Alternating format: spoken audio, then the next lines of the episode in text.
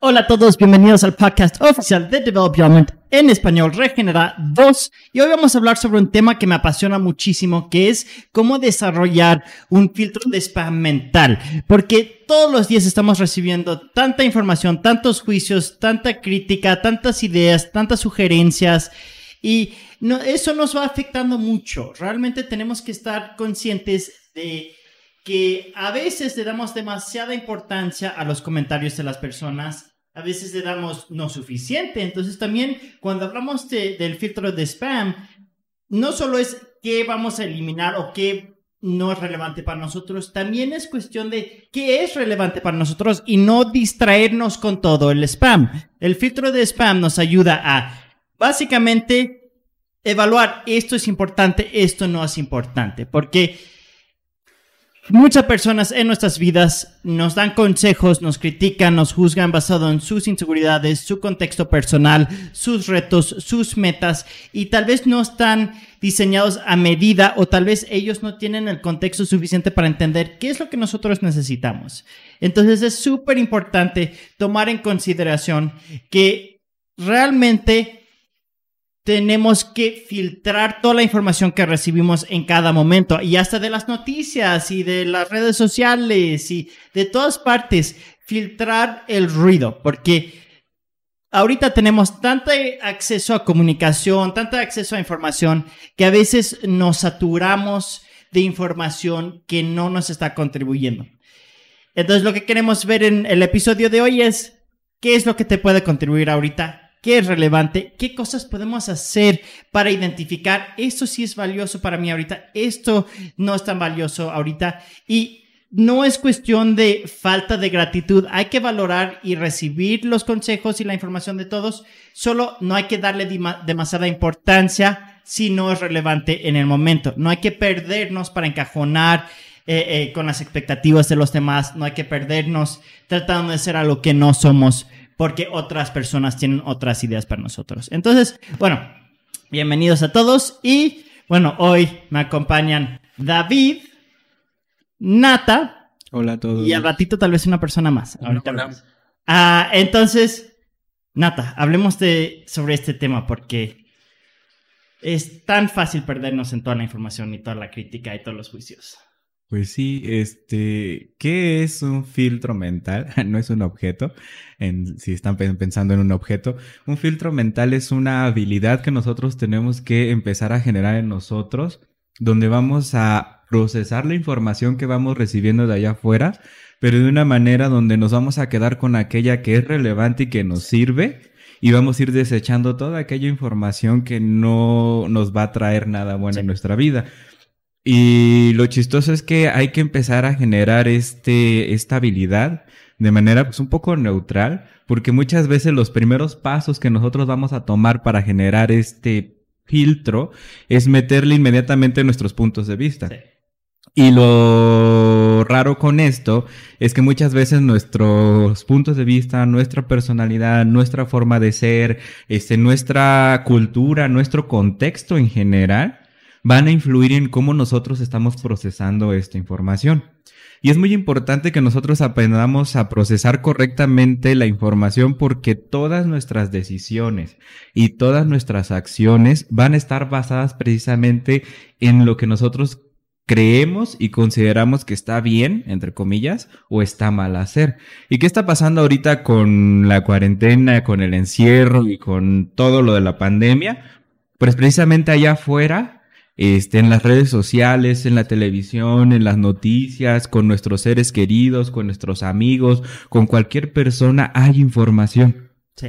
Información de que si esto es real, de que no es real, de que ya se acabó, de que no se acabó, de que los cubrebocas sí sirven, que no sirven, que el gel sí sirve, el gel antibacterial, que no, que tanto alcohol en la piel. O sea, hay tantísima información que uno ve y no me van a dejar mentir. Eh, más ahorita en las redes sociales es lo que se mueve más rápido la información. Y el problema es cuando tomamos como verdadero todo porque nos vamos a un extremo o tomamos como falso todo. Entonces realmente la habilidad de crear un filtro es la que vamos a tratarles ahorita de decir cómo la pueden construir. Pero uno de los primeros pasos es no se tomen las dos cosas en los extremos. Ni todo lo que ven en redes sociales o en su vida es verdadero, ni todo lo que ven es falso. Y cuando ustedes empiezan a hacerse esta primer pregunta, entonces sigue la siguiente. ¿Qué de toda esta información me va a ser de utilidad? ¿Y cuál no me va a ser de utilidad? Y entonces ya nosotros vamos a empezar a crear y a seleccionar la información primero con la premisa de que no todo lo que está allá afuera es verdad y no todo lo que está falso. A mí me toca, a ti te toca hacer ese proceso de analizar lo que estás recibiendo para ver si te va a funcionar o no te va a funcionar. ¿Por qué? Por ejemplo, ahora con la cuarentena, imagínate que yo soy una persona que decidí y vi en las redes sociales de que los cubrebocas no, no sirven. Entonces todas las decisiones que voy a hacer en el encierro y en la pandemia van a estar basadas en esa decisión que yo tomé de decir, ¿sabes qué? Los cubrebocas no sirven. Y entonces se dan cuenta que esa acción puede tener muchas consecuencias muy grandes en, en los siguientes meses y en los meses que han pasado. Entonces, ¿a poco no vale tantito la pena sentarse a investigar, a investigar en Internet bien, a consultar con un profesional este, de la salud que me diga, oye, ¿cuáles son los beneficios y no de, de los cubrebocas? ¿Por qué? Porque estamos tan acostumbrados a recibir información también de gente que, pues, sí tiene sus puntos de vista, pero no son los especialistas ni los profesionales al respecto. Si tú me preguntas ahorita si tú quieres saber algo de todo esto de la pandemia, pues acércate a un médico, acércate a un enfermero, acércate a un biólogo, virólogo, lo que tú quieras, para que te dé la información adecuada. Las personas que lo están viviendo, que lo están viendo la realidad, porque hay muchas personas que, ah, no, todo esto es falso, todo eso está falso, hasta que se enferman o un familiar se enferma o que fallece un familiar y ya sí lo toman en serio.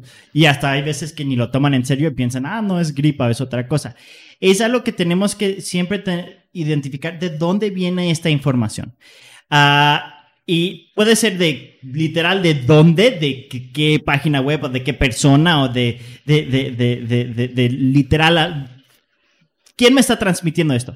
Pero también cuando digo de dónde es por qué se desarrolló esta información, qué es el propósito, ¿Qué, cuál es la meta, qué es, qué, qué hay detrás de esto, porque Muchas personas cuando te dan consejos te están dando consejos basado en sus inseguridades, basado en sus miedos, basado en sus metas, basado en su estilo de vida, basado en su personalidad. Entonces ahorita va a haber ciertas personalidades que se van a sentir muy limitados por ciertas cosas, entonces mejor voy a decir que no es cierto o mejor voy a buscar la información que me dice lo que yo quiero escuchar. Eso a veces pasa que buscamos información que confirma lo que nosotros queremos que sea real. Y a veces no tomamos el tiempo para verificar, oye, ¿realmente esto sí es verdad? ¿O esto es algo, alguna persona que tiene el mismo punto de vista que yo y está diseñando y está doblando la información para que diga lo que yo quiero escuchar? Porque eso es algo que pasa mucho. Cuando hay algo detrás de la información, muchas veces la misma información lo interpretan diferente. No quiero entrar mucho a la religión, pero déjame solo dar un ejemplo. ¿Cuántas diferentes interpretaciones hay de la Biblia? De cómo vivir y qué es el estilo de vida adecuada y qué es misma fuente de información, muchísimas diferentes interpretaciones. ejemplo. Ah, no es cierto. es, broma, ¿no? Es, fuerte porque cada, cada fuente de información se interpreta y ya es como el teléfono, ¿cómo se llama? El descompuesto. El, teléfono descompuesto. Mm. Porque literal, con cualquier fuente de información, si no vas directo a de donde, del origen, el artículo o la persona que te lo está diciendo, compartiendo, te puede haber compartido una versión que es como la conclusión de esta persona más la conclusión de esta persona con la opinión de esta persona con y se pierde totalmente el mensaje al llegar a, ti. Entonces, yo soy de esas personas que literal, yo me pongo en Google y me pongo al World Health Organization, porque hay muchos artículos que dicen, ah, viene del OMS en español pero no es real. Cuando vas realmente a la página oficial, a las eh, redes oficiales, ves que lo que está en ese artículo que se compartió en tu muro no tiene nada que ver con lo que están diciendo ellos. Entonces, a veces vale la pena investigar cuando estás viendo información en redes sociales, pero a veces lo que también hay que ver es, oye, estos familiares que me están criticando, juzgando, guiando, dando su opinión, lo están dando basado en mi personalidad, basado en mi contexto, basado en mis metas, basado en qué dirección voy o lo están haciendo basado en sus miedos, sus traumas, sus errores, sus frustraciones. Porque muchas personas, yo tengo muchos familiares que me quieren mucho, que me protegen de su manera, que me guían de su manera, pero me dan consejos como, pues deberías de estudiar esto porque es lo que les funcionó a ellos, o deberías de manejar tu negocio así porque eso es lo que le funcionó a ellos, o deberías de, de dejar de hacer esto porque para ellos eso no les funciona. Y yo por muchos años yo le he dado demasiado valor a todo lo que me decían y me perdía tratando de encajonar con todas las expectativas de todos, con todos los juicios, con todas las opiniones, y yo me perdía. Yo me perdía tratando de escuchar a todos.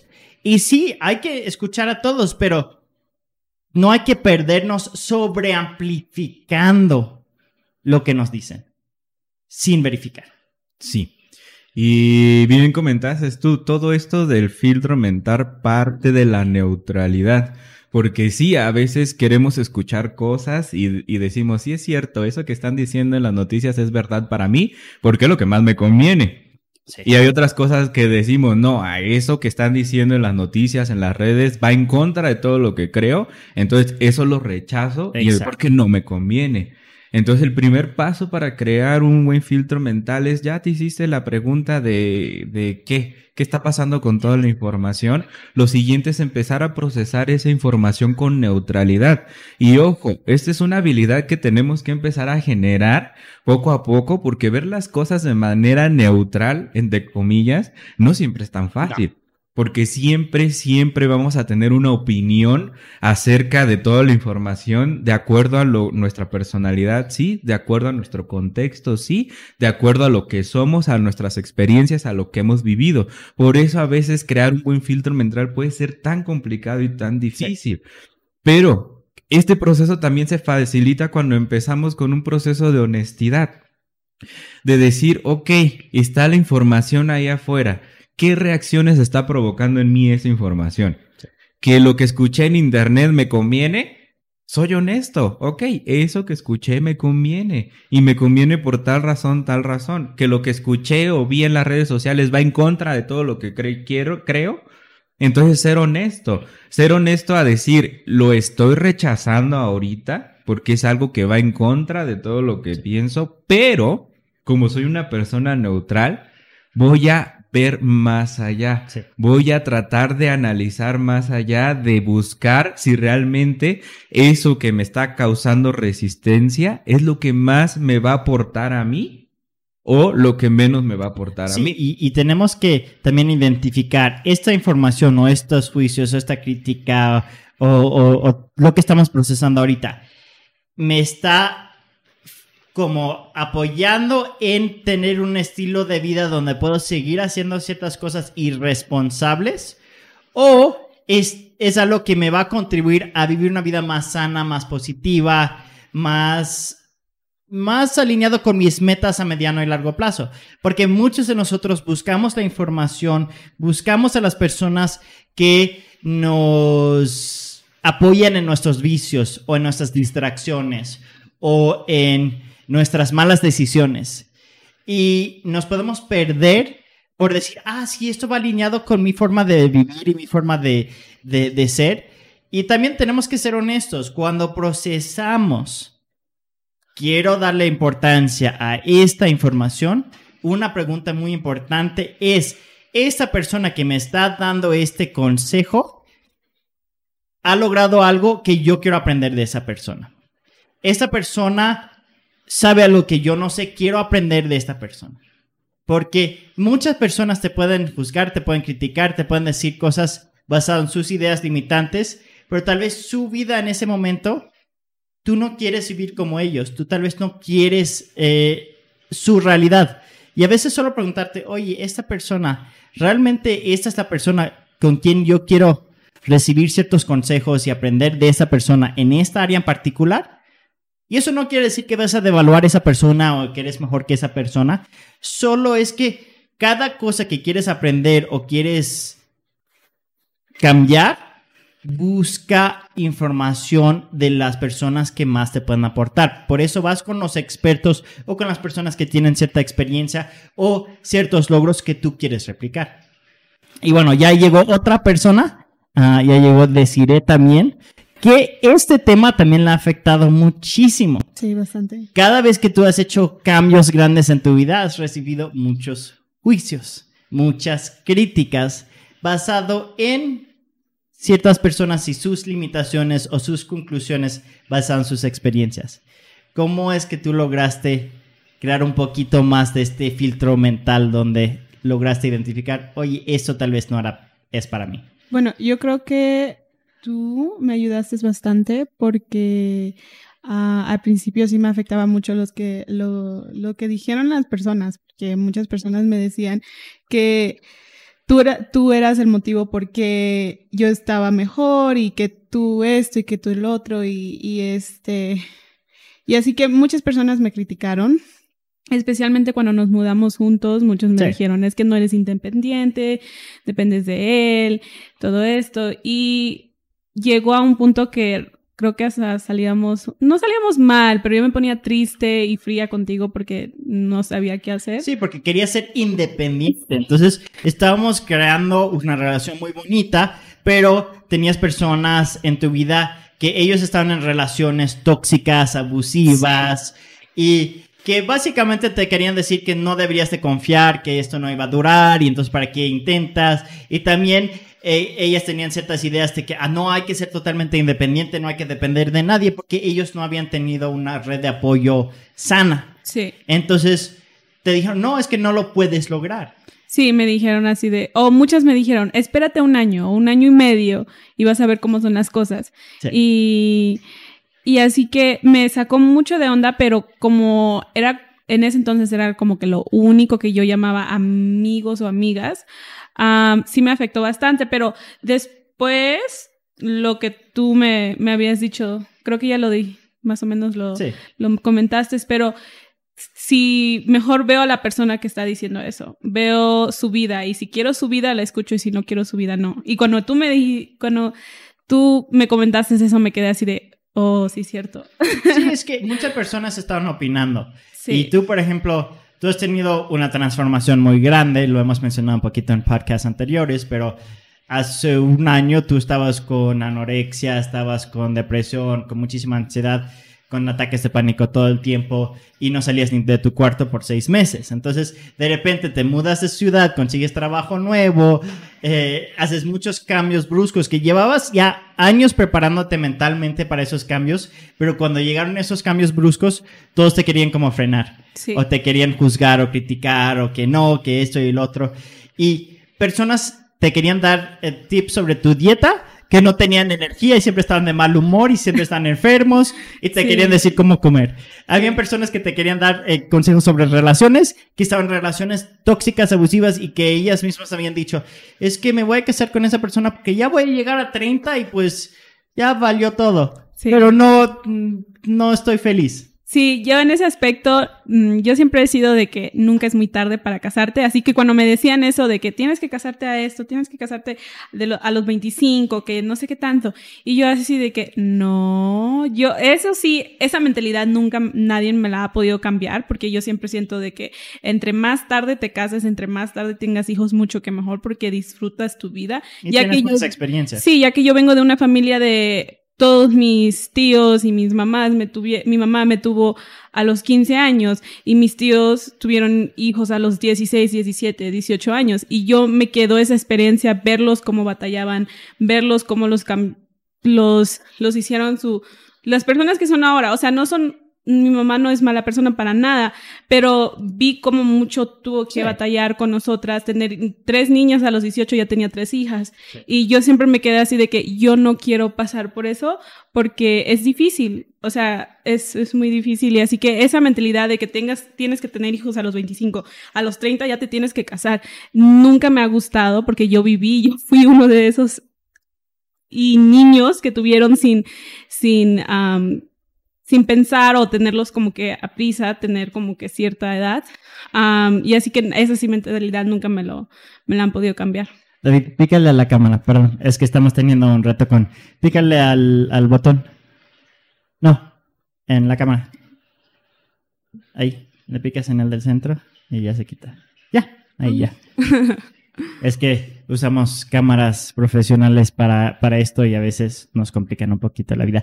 Ah, sí, entonces eh, exactamente eso que, que también, eso es algo que próxima semana vamos a hablar en el podcast sobre esa impaciencia uh, que a veces nos lleva a hacer cosas por urgencia y, y, y, cómo nos puede complicar a veces las cosas. Entonces, tenemos que tomar en consideración que ahorita vivimos hasta los 100 años, tenemos muchísimos recursos de información, de salud, de para tener hijos. Mis tíos tuvieron hijos a los 50 realmente nunca es demasiado tarde para definir tu vida, encontrar tu, tu, vida y hacer un cambio en tu vida. Entonces no, no hay prisa, toma tu tiempo. Y sí, hay personas que tienen esa conclusión, que llegan a cierta edad y ya valió. Y, y eso es algo que quieren ver. Oye, estas personas que me están diciendo esto, ¿Están tomando en consideración mi contexto, sí o no? ¿Ellos tienen ciertos puntos de vista limitantes sobre la situación, sí o no? Ellos están con ciertas inseguridades, sí o no, ciertos miedos, sí o no. Entonces, uh, eso es algo que quiero que reflexionen mucho.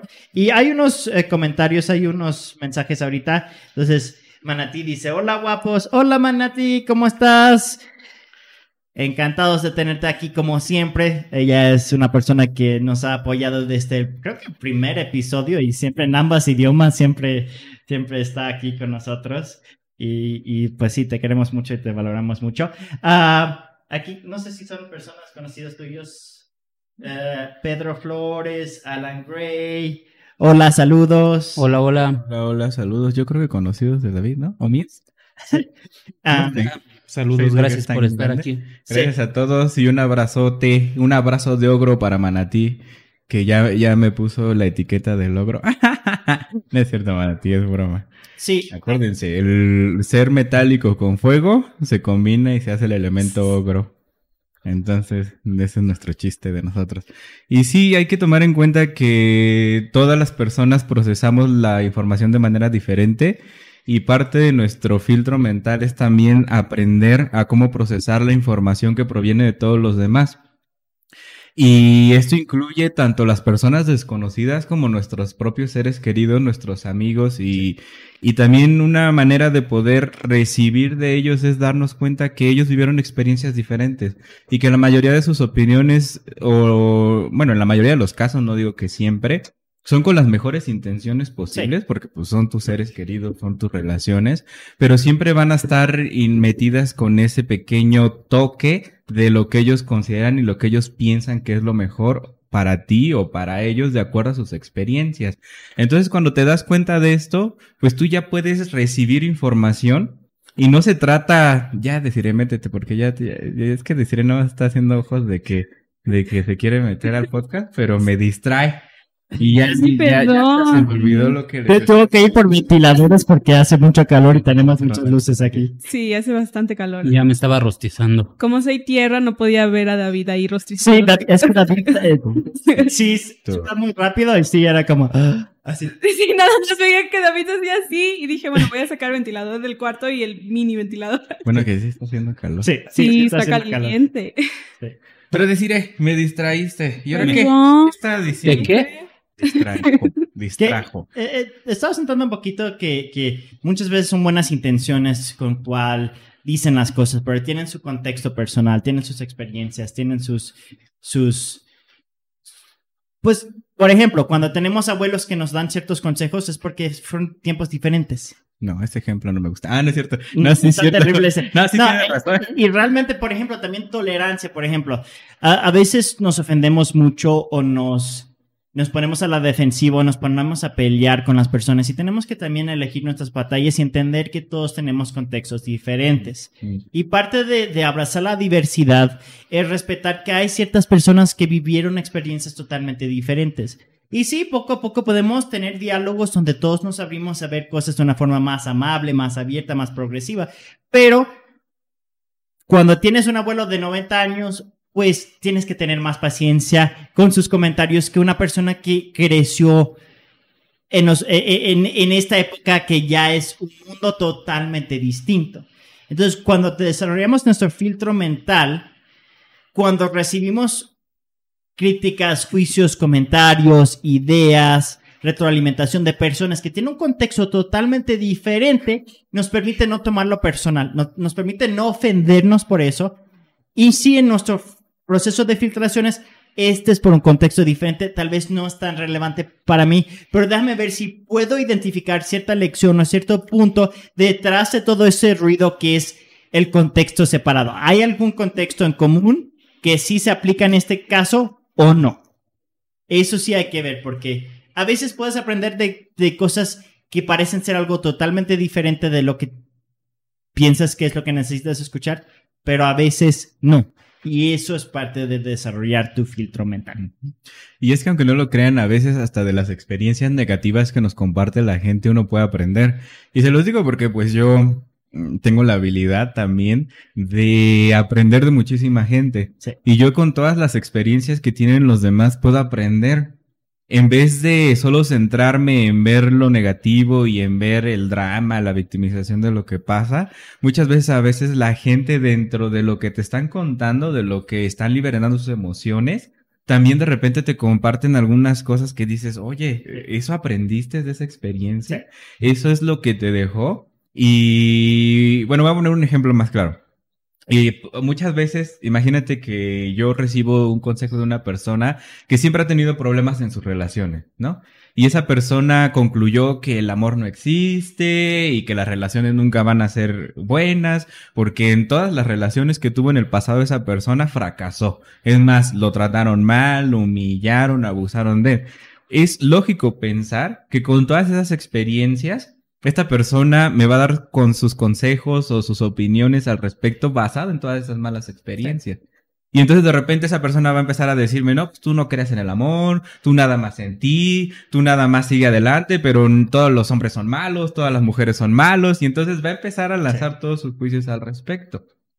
Pero ¿qué tal si tú te abres a ver más de sus experiencias y un poquito en el fondo ¿Y qué tal si uno em, em, empiezas a entender, ah, mira, este, sí, si tú vives con rencor sobre tus relaciones, pues es lo que te va a pasar, ¿no? Y aunque suena feo, a veces podemos usar a las personas como ejemplo del camino a donde no queremos llegar.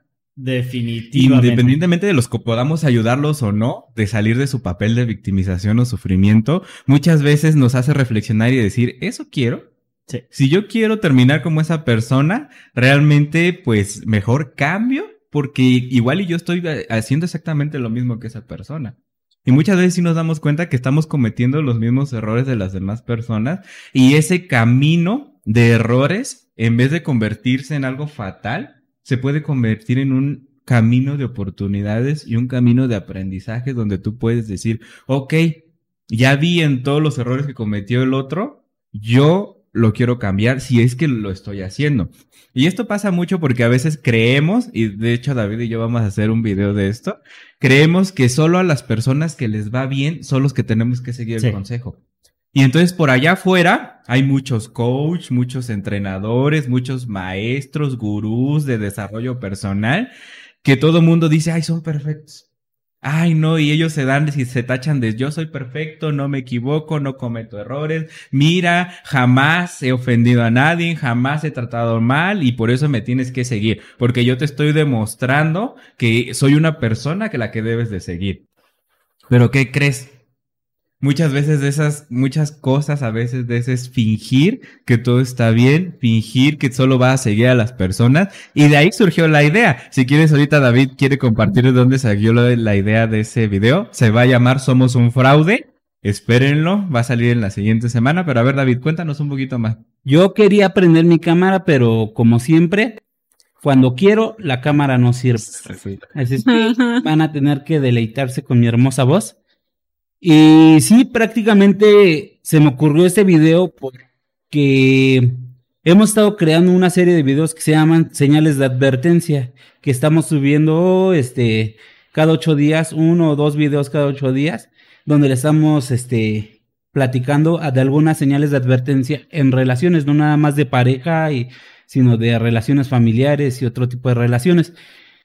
Y precisamente ahí estaba yo viendo que me estaba exponiendo de más, ¿no? Porque estaba contando mi vida y estábamos, este, pues sí, balconeándonos tanto Nata eh, a mí y yo a él. Y sí, dije, pues está bien, porque muchas veces, como dice Nata, tratamos de seguir a personas o, como dice a coach, a personas de desarrollo personal y todo eso, que tienen la vida perfecta o aparentan tener la vida perfecta pero muchas veces pues no saben lo que hay detrás. Y entonces es lo que nosotros quisimos proyectar en esta serie de videos, el que la gente vea que pues aunque uno se dedica al desarrollo personal, también comete errores, también comete ciertos, ciertos problemas y, y aunque lo haga, aunque se dedique a esto, lo sigue cometiendo. con la única diferencia que ahora ya somos conscientes del momento en que lo hacemos en el momento en que hacemos estas acciones, nosotros decimos, ah, ahí está. Y de hecho nosotros tenemos una, una frase que, que, tenemos que cuando nos cachamos haciendo este tipo de cosas o algún pensamiento que, que nos lleva así como que a otro lado, nuestra frase es, y la perra seguía y seguía. Entonces eso a nosotros nos hace como que más conscientes de la situación inmediatamente vamos cambiando esas situaciones. Entonces, esperemos, bueno, todavía no lo grabamos, vamos a empezar a, con la grabación en estos días y esperemos que ya pronto salga ese video para que lo puedan ver y lo puedan disfrutar. Y entonces por eso regreso yo a la neutralidad. La neutralidad es la base en la que nosotros debemos de tomar todas nuestras decisiones y la cual vamos a crear nuestro filtro mental.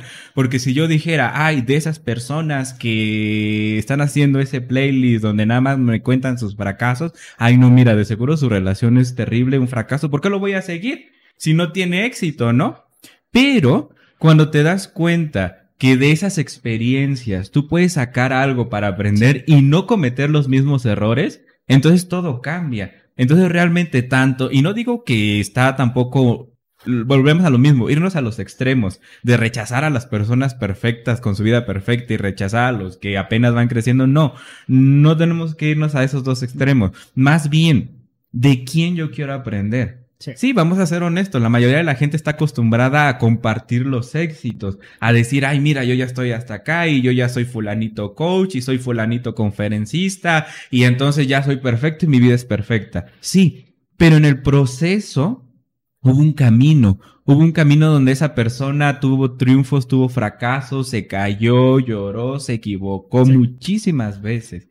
Y podemos aprender de todos esos errores. Sin fracaso, sin rechazo, no estás innovando, no estás tomando riesgos, no estás saliendo de tu zona de confort y estás viviendo una vida muy pequeña realmente la mayoría de los, mm, las lecciones más importantes, momentos de aprendizaje más valiosas, surgen cuando te caes, cuando cometes un error, cuando te sorprendes, cuando tienes algo difícil donde tienes que evolucionar, donde tienes que crecer, donde tienes que aprender algo nuevo.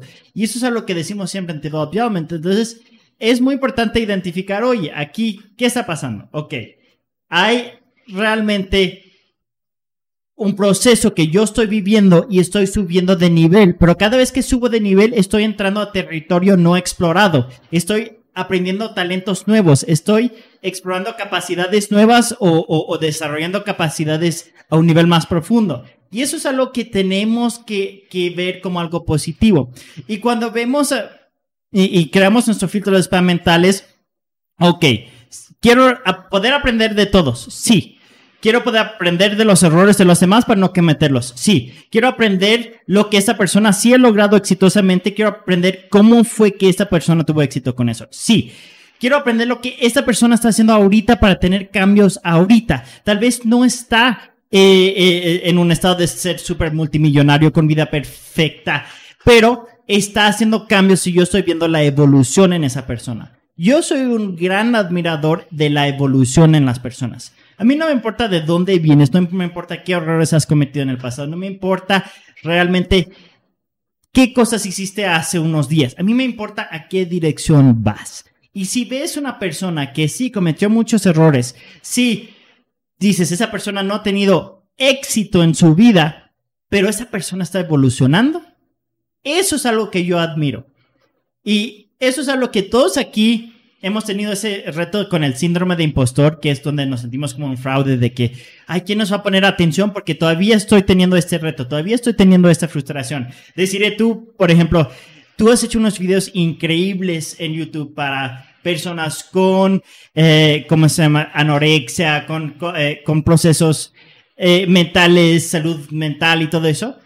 Pero a veces sí te quedas así, Ah, pero si todavía tengo ansiedad, todavía tengo ataques de pánico de vez en cuando, todavía.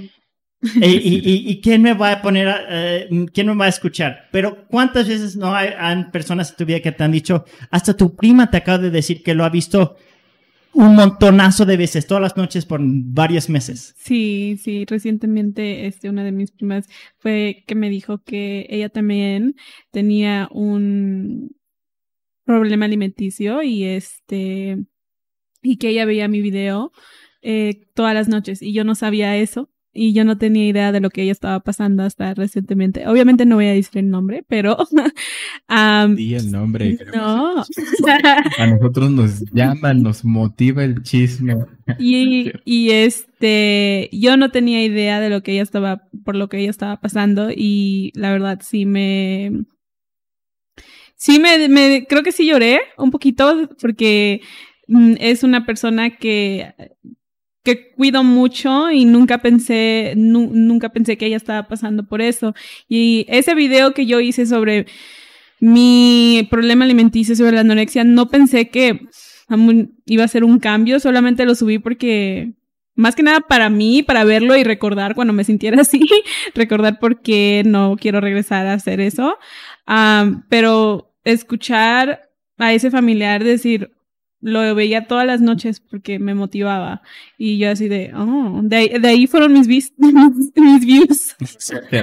y lo vio por meses, meses cada... veces todas las noches. Ajá, por meses. Que ella tenía ese mismo reto. Y, y, que se fue, le cambió la vida ese video. Y es que lo chistoso es que las experiencias de los otros a veces nos enseñan a nosotros, porque muchas veces estamos viviendo lo mismo, pero no nos atrevemos a, decir, ay, es que sí, yo estoy viviendo lo mismo, pero no quiero preguntar por vergüenza, por miedo, por inseguridad. Y esto a mí me pasaba también mucho en la escuela. Cuando yo tenía una duda, este, yo no la preguntaba porque me daba miedo preguntar y que qué vaya a decir la gente que yo, el más inteligente, no sé de lo que están hablando, ¿no? Pero de repente otra persona preguntaba la misma cosa y aunque parecía una pregunta estúpida desde mi perspectiva, de repente todo el mundo decía, ah, sí es cierto, yo tenía la misma duda. ¿Por qué no pregunté si yo también tenía eso? Entonces, muchas veces esas experiencias que el otro se atreva a compartir lo que está viviendo, también puede ser una fuente de apoyo. En este caso, pues tú compartiste lo que estabas viviendo con respecto y tu experiencia le sirvió a alguien más para decir, mira, sí es cierto, a mí me está pasando esto. Y entonces en vez de centrarte si tengas éxito o no y que ya lo hayas dejado o no, ya fuiste una fuente de enseñanza para alguien que se está, que tú le estás dando un camino donde a través de lo que has vivido le estás ayudando a salir de ese problema. Sí, Es, es, algo muy, muy importante identificar cómo hay, hay, un comentario aquí de Rosy que dice no existe la perfección y sí, saluda a Razón Álvarez y a Rob CMH. Sí. Hola, hola. Saludos Gracias y a todos los que se están uniendo al podcast. Y eso de que no existe la perfección, eh, realmente cuando hablamos de la vida, como la vida es tan dinámica, no hay perfección. Ah, y, y sí, todos estamos teniendo retos en cualquier momento y las personas que nosotros consideramos perfectas son las personas que han desarrollado más la capacidad de ser resilientes o eh, tener cierta perseverancia durante periodos de adversidad y frustración y retos y no pueden lograr como mantener cierto estándar pero no vemos qué está pasando detrás de las cámaras. No estamos viendo qué está pasando en sus casas. No estamos viendo qué están pasando en sus relaciones. Y eso pasa mucho, que hay actores que nosotros los idealizamos y vamos, wow, qué exitoso. Pero resulta que en su casa, pues hay mucho abuso, hay muchas cosas y es como, ah, eso ya no me gusta. Entonces, también tenemos que recordar que cuando vemos a influencers, solo estamos viendo lo que nos muestran. Y sí, es muy sano y muy positivo encontrar fuentes de información diversas donde tienes personas que sí son los exitosos, personas que sí son los que están en el camino ahorita con los retos que te comparten el ahorita.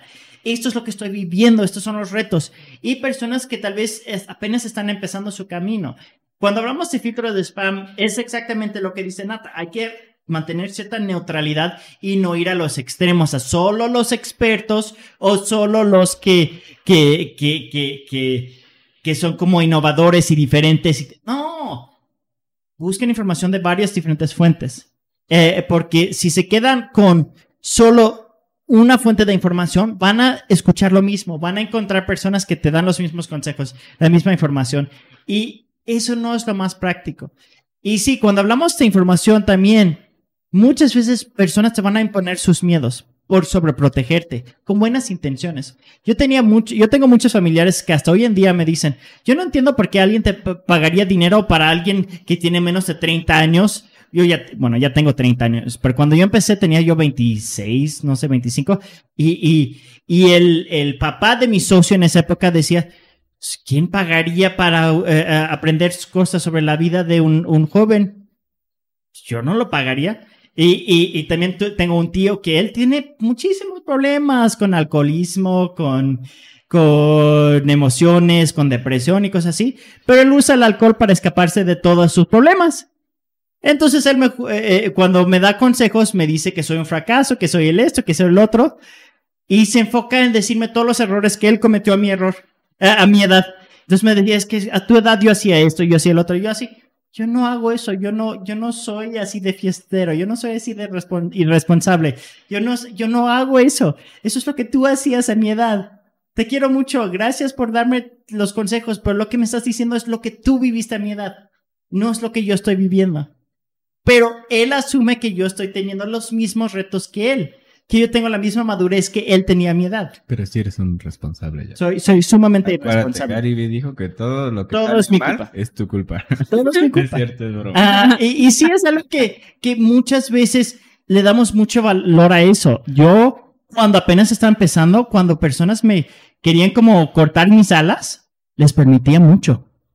Y, y, yo pues puse muchísimas cosas. Yo dejé de, yo no hice cosas en español por tres años o cuatro años porque mi español no era perfecto.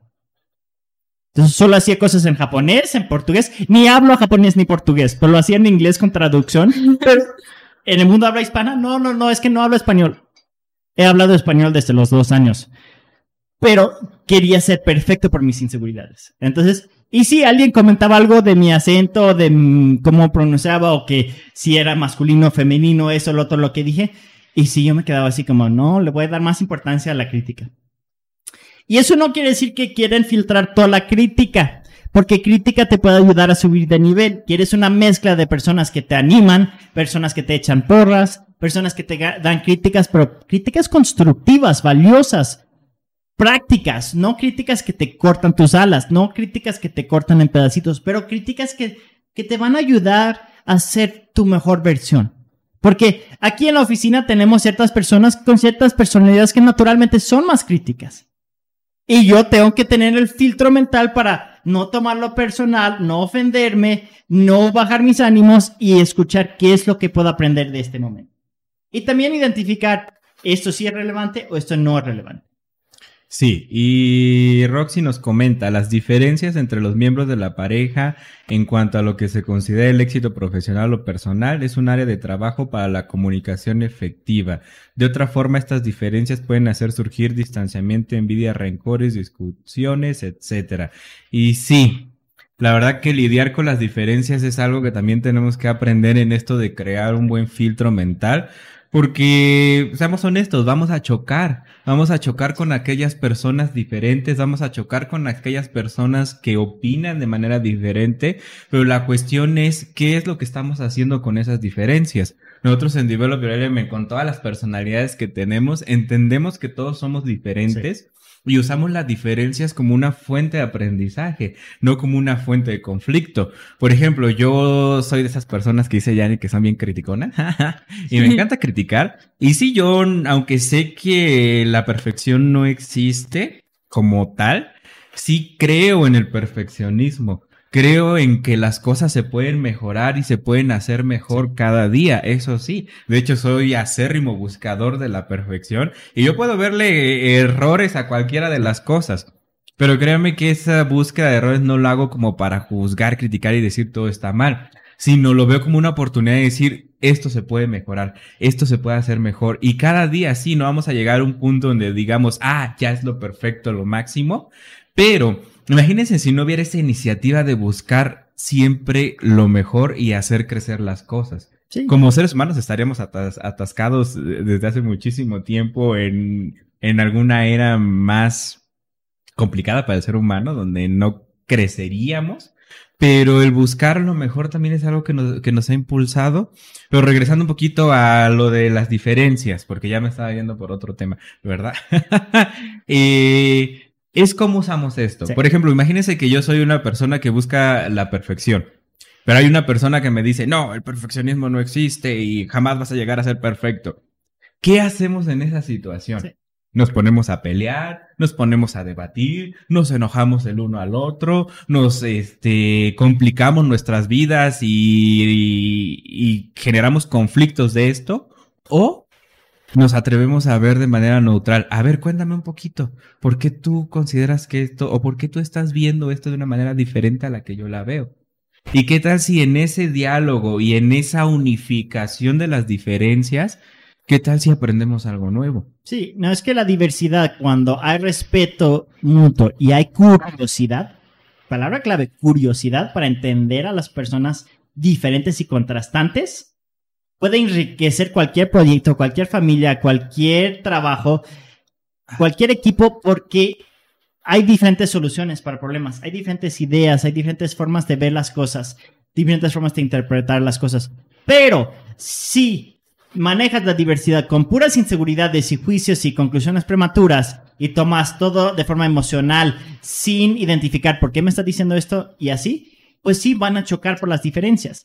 Y tenemos que también identificar que, y esto lo hablamos mucho en Development, una persona, la misma persona cuando está insegura, cuando le falta contexto, cuando no entiende la situación, cuando está inseguro, cuando tiene miedos, cuando tiene traumas, va a eh, dirigir su personalidad de una forma más negativa, más pesimista, más conflictiva. Pero la misma persona cuando está regenerada con su batería alta, con claridad mental, con paz interno, cuando entiende el contexto, cuando ha habido comunicación abierta, transparente, directa.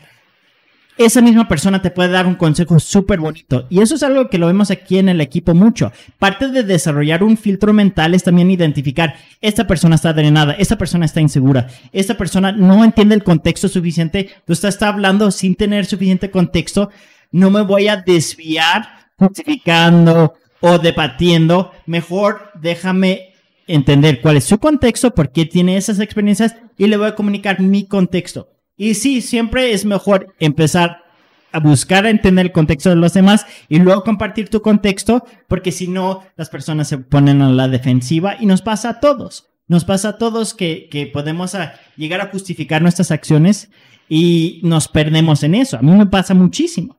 Pero cuando hay esas conversaciones de forma eficiente de, ok, tú tienes esta idea por esta experiencia, por este momento, por esta trauma, yo tengo esta experiencia que me está llevando a llevar esto a esta otra dirección.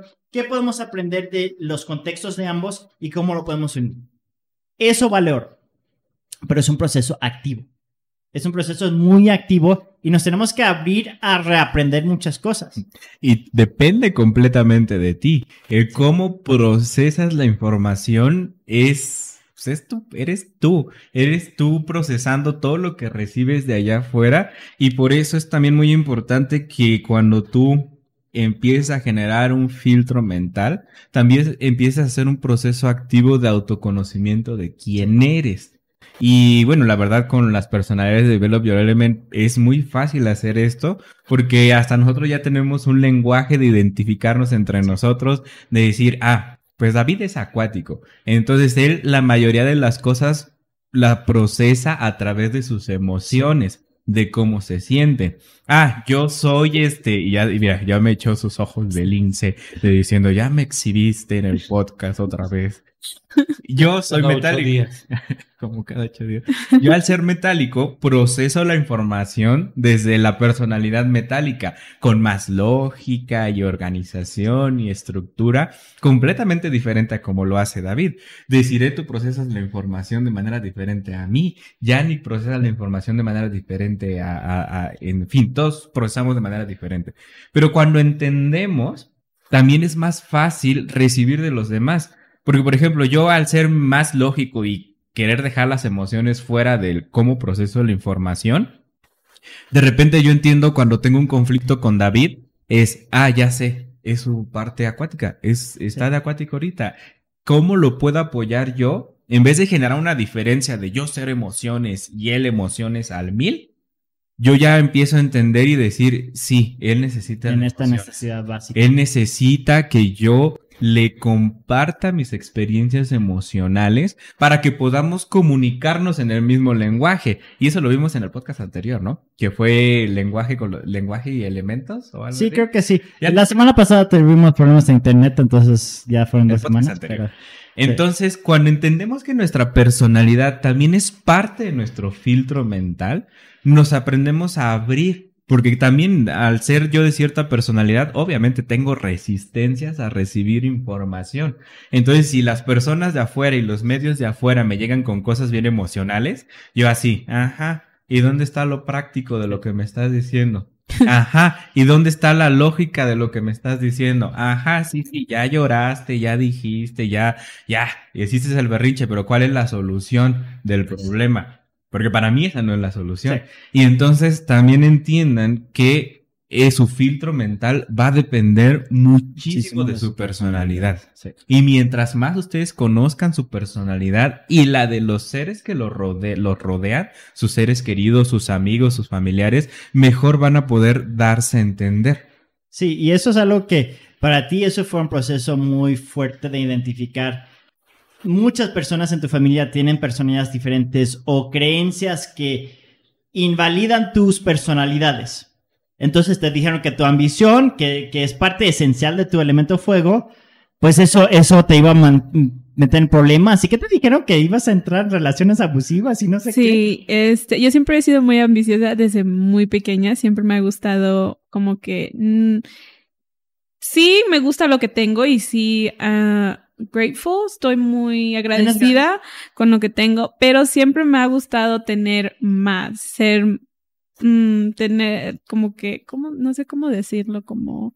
Siempre has tenido la curiosidad de qué otras posibilidades hay. Ajá. Que eh, a ti te crearon con, tienes que tener gratitud por lo que tienes, y si eres demasiado ambiciosa es que no valoras lo que tienes. Ajá, y yo no es que no valoraba lo que tenía, o sea, obviamente sí, valoro todo lo que, lo que me han dado y todo, pero siempre me he tenido la curiosidad de ver qué posibilidades hay, así que cuando, cuando yo me mudé a la ciudad, este, bueno, fui como que la primera persona de mis hermanas que realmente no, no dependió de mis padres o sea, ellas iban a la universidad y pues obviamente mis padres les daban dinero, les pagaban la renta y todo, pero yo fui como que la primera persona que encontré un trabajo y como que pude yo solita y este, y obviamente la reacción de mis familiares era así de, de ¿por qué estás pagando renta cuando puedes estar acá? O algo así. Y yo era, y me decían, es que a ciertos familiares me decían, es que eres muy ambiciosa, ¿por qué no te quedas en lo que es seguro y todo esto? O, también me decían, vas a terminar en una relación abusiva porque siempre quieres más, siempre quieres más, nunca estás con lo que quieres y vas a terminar peor que quizá todas tus hermanas o tus primos o algo. Y yo me ponía... Para los ojos de tu familia eres horrible para mí. ¿eh? Por todo lo que me cuentas así de eso eres. yo, yo me ponía triste porque, porque yo pensé, dije, no, o sea, la ambición no es muy buena y todo eso. Y hacía cosas como pequeñas, tratando de crecer como persona, pero no demasiado a la vez, porque pensaba que otra vez me van a criticar. Así que cuando conocí a Yannick me di cuenta de la ambición no es para nada, no es, es algo bueno. Y este, y toda mi vida lo traté como que esconder, porque desde pequeña era así de que, ay, quiero esto, pero ¿por qué esto? Y esto está mejor. Pero, o sea, ya ahora, ahorita de grande, ya sé que gracias a la ambición es llegué donde estoy ahorita. Es que todos, y, y, tenemos que entender con los elementos, uh, cada uno tenemos como habilidades diferentes y instintos y formas de procesar las cosas diferentes. Creo que si dice, oye, pero es importante ser escuchado y no descalificar las emociones de algo, se vale llorar y expresar ese desacuerdo. Sí, y lo que tenemos que entender es que hay personas que su forma de lidiar con el estrés y la frustración de un desacuerdo es un proceso más emocional. Para otros es, quiero encontrar la solución más práctica y más eficiente. Y si van a ver eso como una distracción y, y, se pueden estresar si no entienden esto de las personalidades. Pero el momento de entender, a esta persona ahorita tiene que hacer este proceso emocional y ya después de eso, posiblemente solo por expresarse ya se soluciona el problema, porque a veces solo es que se tienen que desahogar y expresar, o a veces es el primer paso para que ellos se recarguen de batería, para tener la claridad mental, para encontrar una solución y hablar de las cosas prácticas. Entonces, cuando nosotros sabemos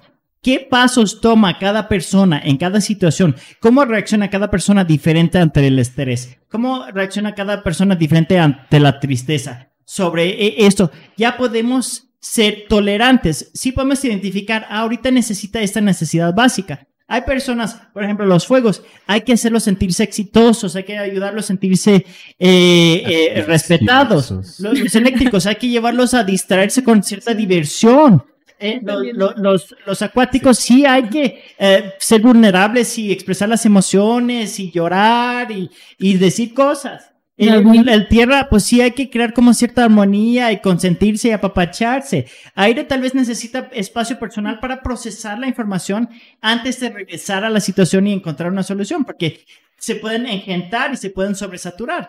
Y los metálicos, pues ellos van a enfocarse mucho en, pues, qué es lógico, qué es práctico, qué es eficiente. Sí, a veces se tienen que eh, retirar del conflicto si es algo que tienen que conectar muchos puntos mentales. David ya, ya anda haciendo caras. Pero a veces sí es pues en el momento pues encontremos lo más práctico. Entonces es muy importante entender que cuando creamos un filtro de spam mental, si no es de evaluar a nadie, si no es desacreditar a nadie, si no es eh, decir que alguien está mal por ser demasiado emocional o ser demasiado ambicioso o ser demasiado perfeccionista. No, es identificar estas son necesidades básicas. Si les robamos esta necesidad básica, se van a volver más intensos. Si lo abrazamos, si lo nutrimos, si los apoyamos, van a ser más flexibles, más adaptables y se pueden comunicar con más amabilidad y con más precisión. Y sí. bueno. Bueno, nada más para terminar, no es, volvemos a lo mismo, no es resaltarnos en las diferencias, es entender que cada persona, por tener su personalidad única y propia, va a procesar la información de manera diferente en cualquiera de los sentidos. En este caso, mi ejemplo era un poquito de sí, David necesita de cosas más emocionales, pero yo necesito de racionalizar las cosas. Entonces, él tiene su necesidad propia de su personalidad, yo tengo mi necesidad propia de mi personalidad, pero no significa que tanto el uno como el otro vamos a estar reprimiendo, suprimiendo o rechazando esas necesidades. ¿Por qué? Porque son necesidades que tenemos realmente, aunque uno lo piense que no es así, es como comer. Estas necesidades que tiene cada personalidad es como la comida, como respirar y cosas así. Si tú no comes por cierto tiempo, ¿qué va a pasar? tarde o temprano te va a dar hambre. Y si no comes en un día, te va a dar hambre. En dos días, hambre. Tres, cuatro y así. Y te va a seguir, tu cuerpo te va a demandar esa necesidad básica de que es comer. Igual así con los elementos y las personalidades. Si yo tengo una necesidad de procesar mentalmente la información, es una necesidad que no, no va a quedar satisfecha hasta que se me dé permiso de hacerlo. Y eso pasa, bueno, me acaba de pasar porque, pues, desafortunadamente hace el poco, dos semanas, bueno, la semana pasada, tuve experiencias un poco fuertes de que fallecieron dos familiares. Ojo, no de coronavirus, ¿eh? Porque de repente hasta eso también, cómo filtra la información, también se, se piensa que, que fueron de, de eso, de coronavirus y que todo el mundo está muriendo de coronavirus, pero no. Tuvieron sus propias enfermedades y fallecieron de sus patologías que ya traían desde mucho tiempo atrás. Y entonces, al yo no ser tan emocional, en el momento no expresé ni llanto, ni sufrimiento, ni nada. Sí preocupación hacia mis seres queridos, porque ahí salió un poquito mi lado acuático donde, ok, si yo estoy bien, mm, y me ven bien mis seres queridos, yo los puedo motivar e impulsar a salir adelante, a que puedan ellos superar mejor o más fácilmente este proceso de, de duelo que están viviendo. Y ya después de que pasó todo el ajetreo, entonces yo no estaba permitiéndome a mí mismo satisfacer mi necesidad de procesar mentalmente mis experiencias. Entonces, de todo lo que pasó del entierro y los velorios y todo lo que se hace en esas situaciones, de repente yo llegué así de, ay, ¿sabes qué? Necesito, necesito encerrarme a procesar todo lo que está pasando. Porque David llegó, David me apoyó mucho en esto y me decía, ¿cómo te sientes? ¿Cómo te sientes? Y yo es que no siento nada, no me siento mal, no me siento triste. Sí, estoy preocupado por mi familia para ver cómo están procesando la información y lo que yo quiero es apoyarlos. Y en el momento en que estaba pasando todo esto era el apoyo, apoyo, apoyo, sácalos adelante, motívalos a seguir adelante. Sí que lloren, que expresen sus emociones, pero no, no te centres tanto en lo negativo de lo que está pasando. Y ya que terminó todo y ya que tuve el tiempo de regresar aquí y estar en mi habitación, fue cuando yo me permití expresar a mi manera el cómo eh, toda la vivencia que había pasado. Y mi primer instinto, aunque no lo crean, en vez de llorar, fue, a ver, vamos a pensar. Y mi primer instinto fue hacer conexiones mentales así bien introvertidas de todo lo que había pasado. Y mira, yo estoy así con la persona que falleció, yo me siento contento por las experiencias, no me siento contento por estas otras, igual, y, y entonces mi proceso de superación del duelo fue tan mental que de repente después de que yo pensé todo lo que tenía que pensar y llegué a las conclusiones que tenía que llegar, yo me sentí así de, ah, ya, ya, finalmente tuve el tiempo para procesar a mi manera lo que había vivido. Sí, obviamente con las emociones al respecto, pero mi primer instinto fue ese. Entonces también lo que tenemos que entender que cada persona tiene sus instintos. Y esos instintos es lo primerito que va a empezar a buscar cuando hay problemas. y, todos tenemos una mezcla de personalidades en diferentes porcentajes que en diferentes momentos están más regenerados, más drenados, más frustrados, con más paz interno.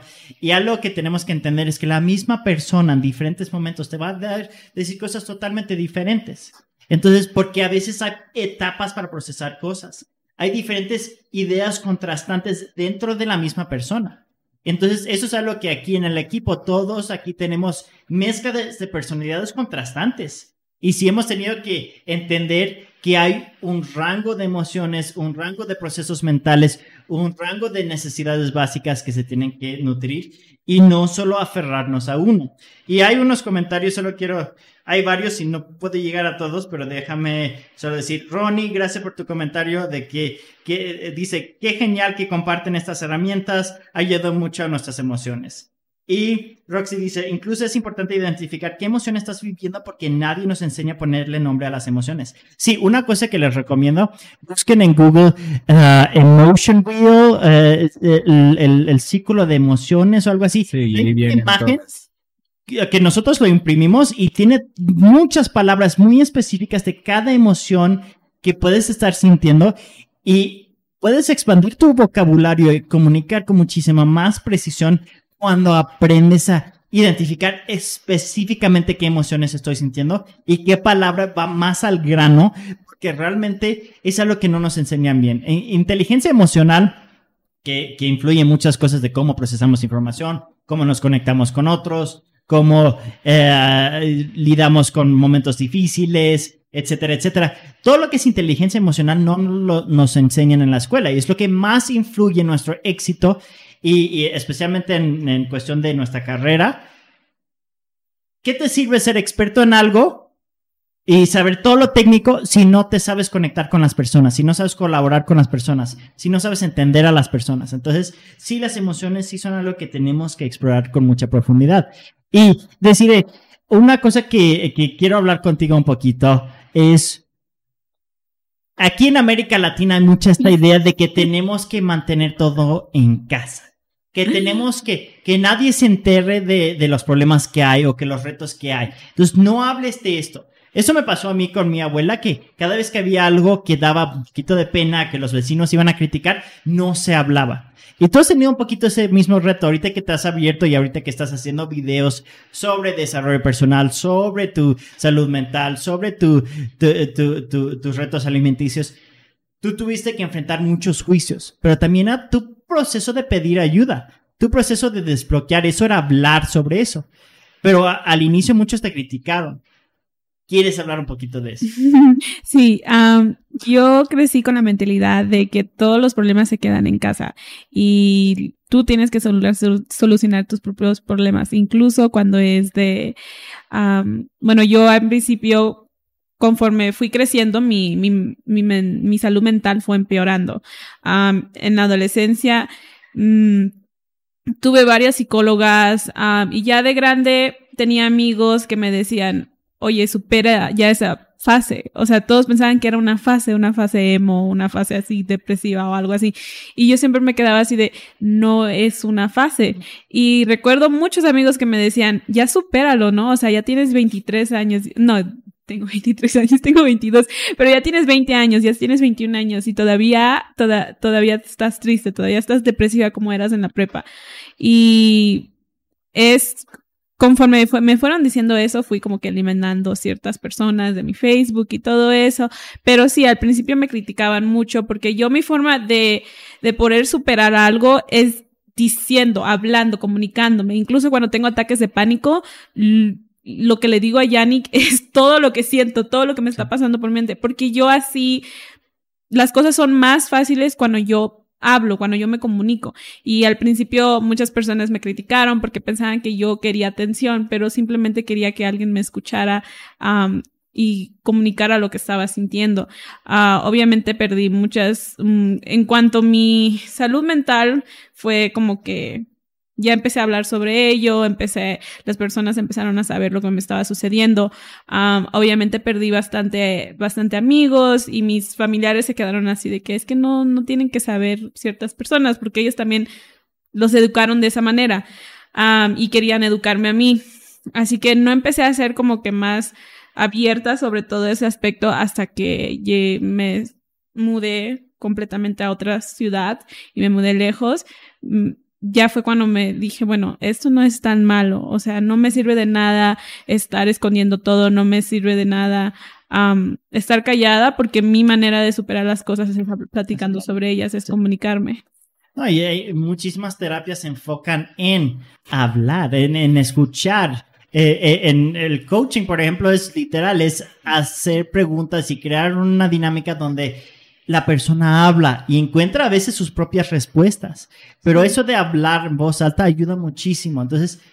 Bueno, yo quiero dar saludos a una amiguísima muy querida, Isa Salinas, que me mandó saludos aquí en el chat. Hola Isa, hay que vernos pronto después de este encierro todo raro. Pero sí hay que vernos, ¿eh? Porque estoy viviendo tan cerca de donde vives. Ahí. Entonces hay que vernos pronto. Saludos, te, te quiero mucho, amiga. Sí, y lo que tenemos que tener cuidado cuando creamos un filtro de spam mental es si nos juntamos y solo recibimos de información de personas que se preocupan más sobre qué van a pensar sobre ellos, que realmente qué es lo que necesitas tú, eso es una señal de advertencia, porque muchas veces lo que pasa es que ah, a mí me preocupa más que van a comentar sobre nuestra familia, que van a comentar sobre ti, que van a comentar sobre mí, que van a comentar como eh, mi rol en, en tu vida. Y en vez de, ¿qué necesitas tú ahorita? Y por eso, cuando creamos filtro de spam mental, tenemos que identificar, ¿esta persona realmente le importa mi proceso? ¿Le importa mis necesidades? o se está enfocando más en sus propias necesidades que los míos. Y algo que también tuve que aprender, que quizás se suene un poquito muy mal, pero cuando estás en tu desarrollo personal, uh, hay que ser egoístas. O sea, hay que pensar solamente en sí mismo. Y puede sonar un poco raro, pero cuando yo estuve enferma y cuando yo estaba muy mal, cuando toqué fondo, muchas personas me decían, es que tú eres egoísta, solamente piensas en ti, solamente haces esto, pero mm, el problema por qué yo llegué a ese estado desde un principio fue porque yo pensé en los demás, yo pensé en mis familiares que me decían, no platiques sobre esto, nadie debe saber esto, o ciertas personas, ciertas cosas que me pasaron y no quería decir porque no quería que otras personas sintieran mi sufrimiento. Y todo fue por pensar en los demás. Así que llegó un punto en mi vida que dije, ok, quieren que sea egoísta, voy a ser egoísta. Así que solamente esos seis meses que estuve encerrada en mi cuarto, esos seis meses que no hablé con nadie, que no platiqué con nadie, que no, no salí con nadie, me enfoqué en mí misma. No me importaba lo que pasaba fuera, fuera de mi cuarto, no me importaba nada, porque dije, si estoy aquí acostada y solamente estoy pensando en lo que necesitan los demás, en lo que necesito hacer para hacer que los demás se vean bien, nunca voy a, nunca voy a salir adelante. Así que sí, por un por primera vez en mi vida, solamente pensé en mí misma y ya no, no me importa lo que digan. Y son etapas, porque lo que decimos en Develop es, primero ponte la máscara de oxígeno en ti y luego en las otras personas que están cuidando o con quien estás conviviendo. Porque si no te pones la máscara de oxígeno, te puedes desmayar y te puedes morir. Sí. Y ya se mueren todos. Entonces, si tú quieres ser generoso, si tú quieres ser realmente una contribución a los demás, tú tienes que ser tu mejor versión. Y ahí a veces tienes que darte tus necesidades básicas sin sentirte que estás siendo egoísta o irresponsable. Tienes tus necesidades básicas, respétalos. Tienes tus procesos, respétalos. Úsalo para un paso, para recargar tu batería, tu confianza, tu claridad mental para resolver los problemas, para llegar a un punto donde ya puedes ser más colaborativo, más inclusivo, más generoso. Pero realmente las personas, por ejemplo, ahorita, Bill Gates, ¿cuántas vidas no ha él salvado en todo el mundo con todo lo que él ha invertido con su fundación de él y su esposa? Primero, él tuvo un periodo de egoísmo, donde pues sí se hizo el hombre más rico del mundo, pero ahora ya va a donar 99% de toda su fortuna para salvar vidas. Y eso es algo que a veces sí puedes pasar por un proceso que las personas te van a juzgar, es que eres egoísta, eres demasiado ambicioso, eres esto, el otro, el otro.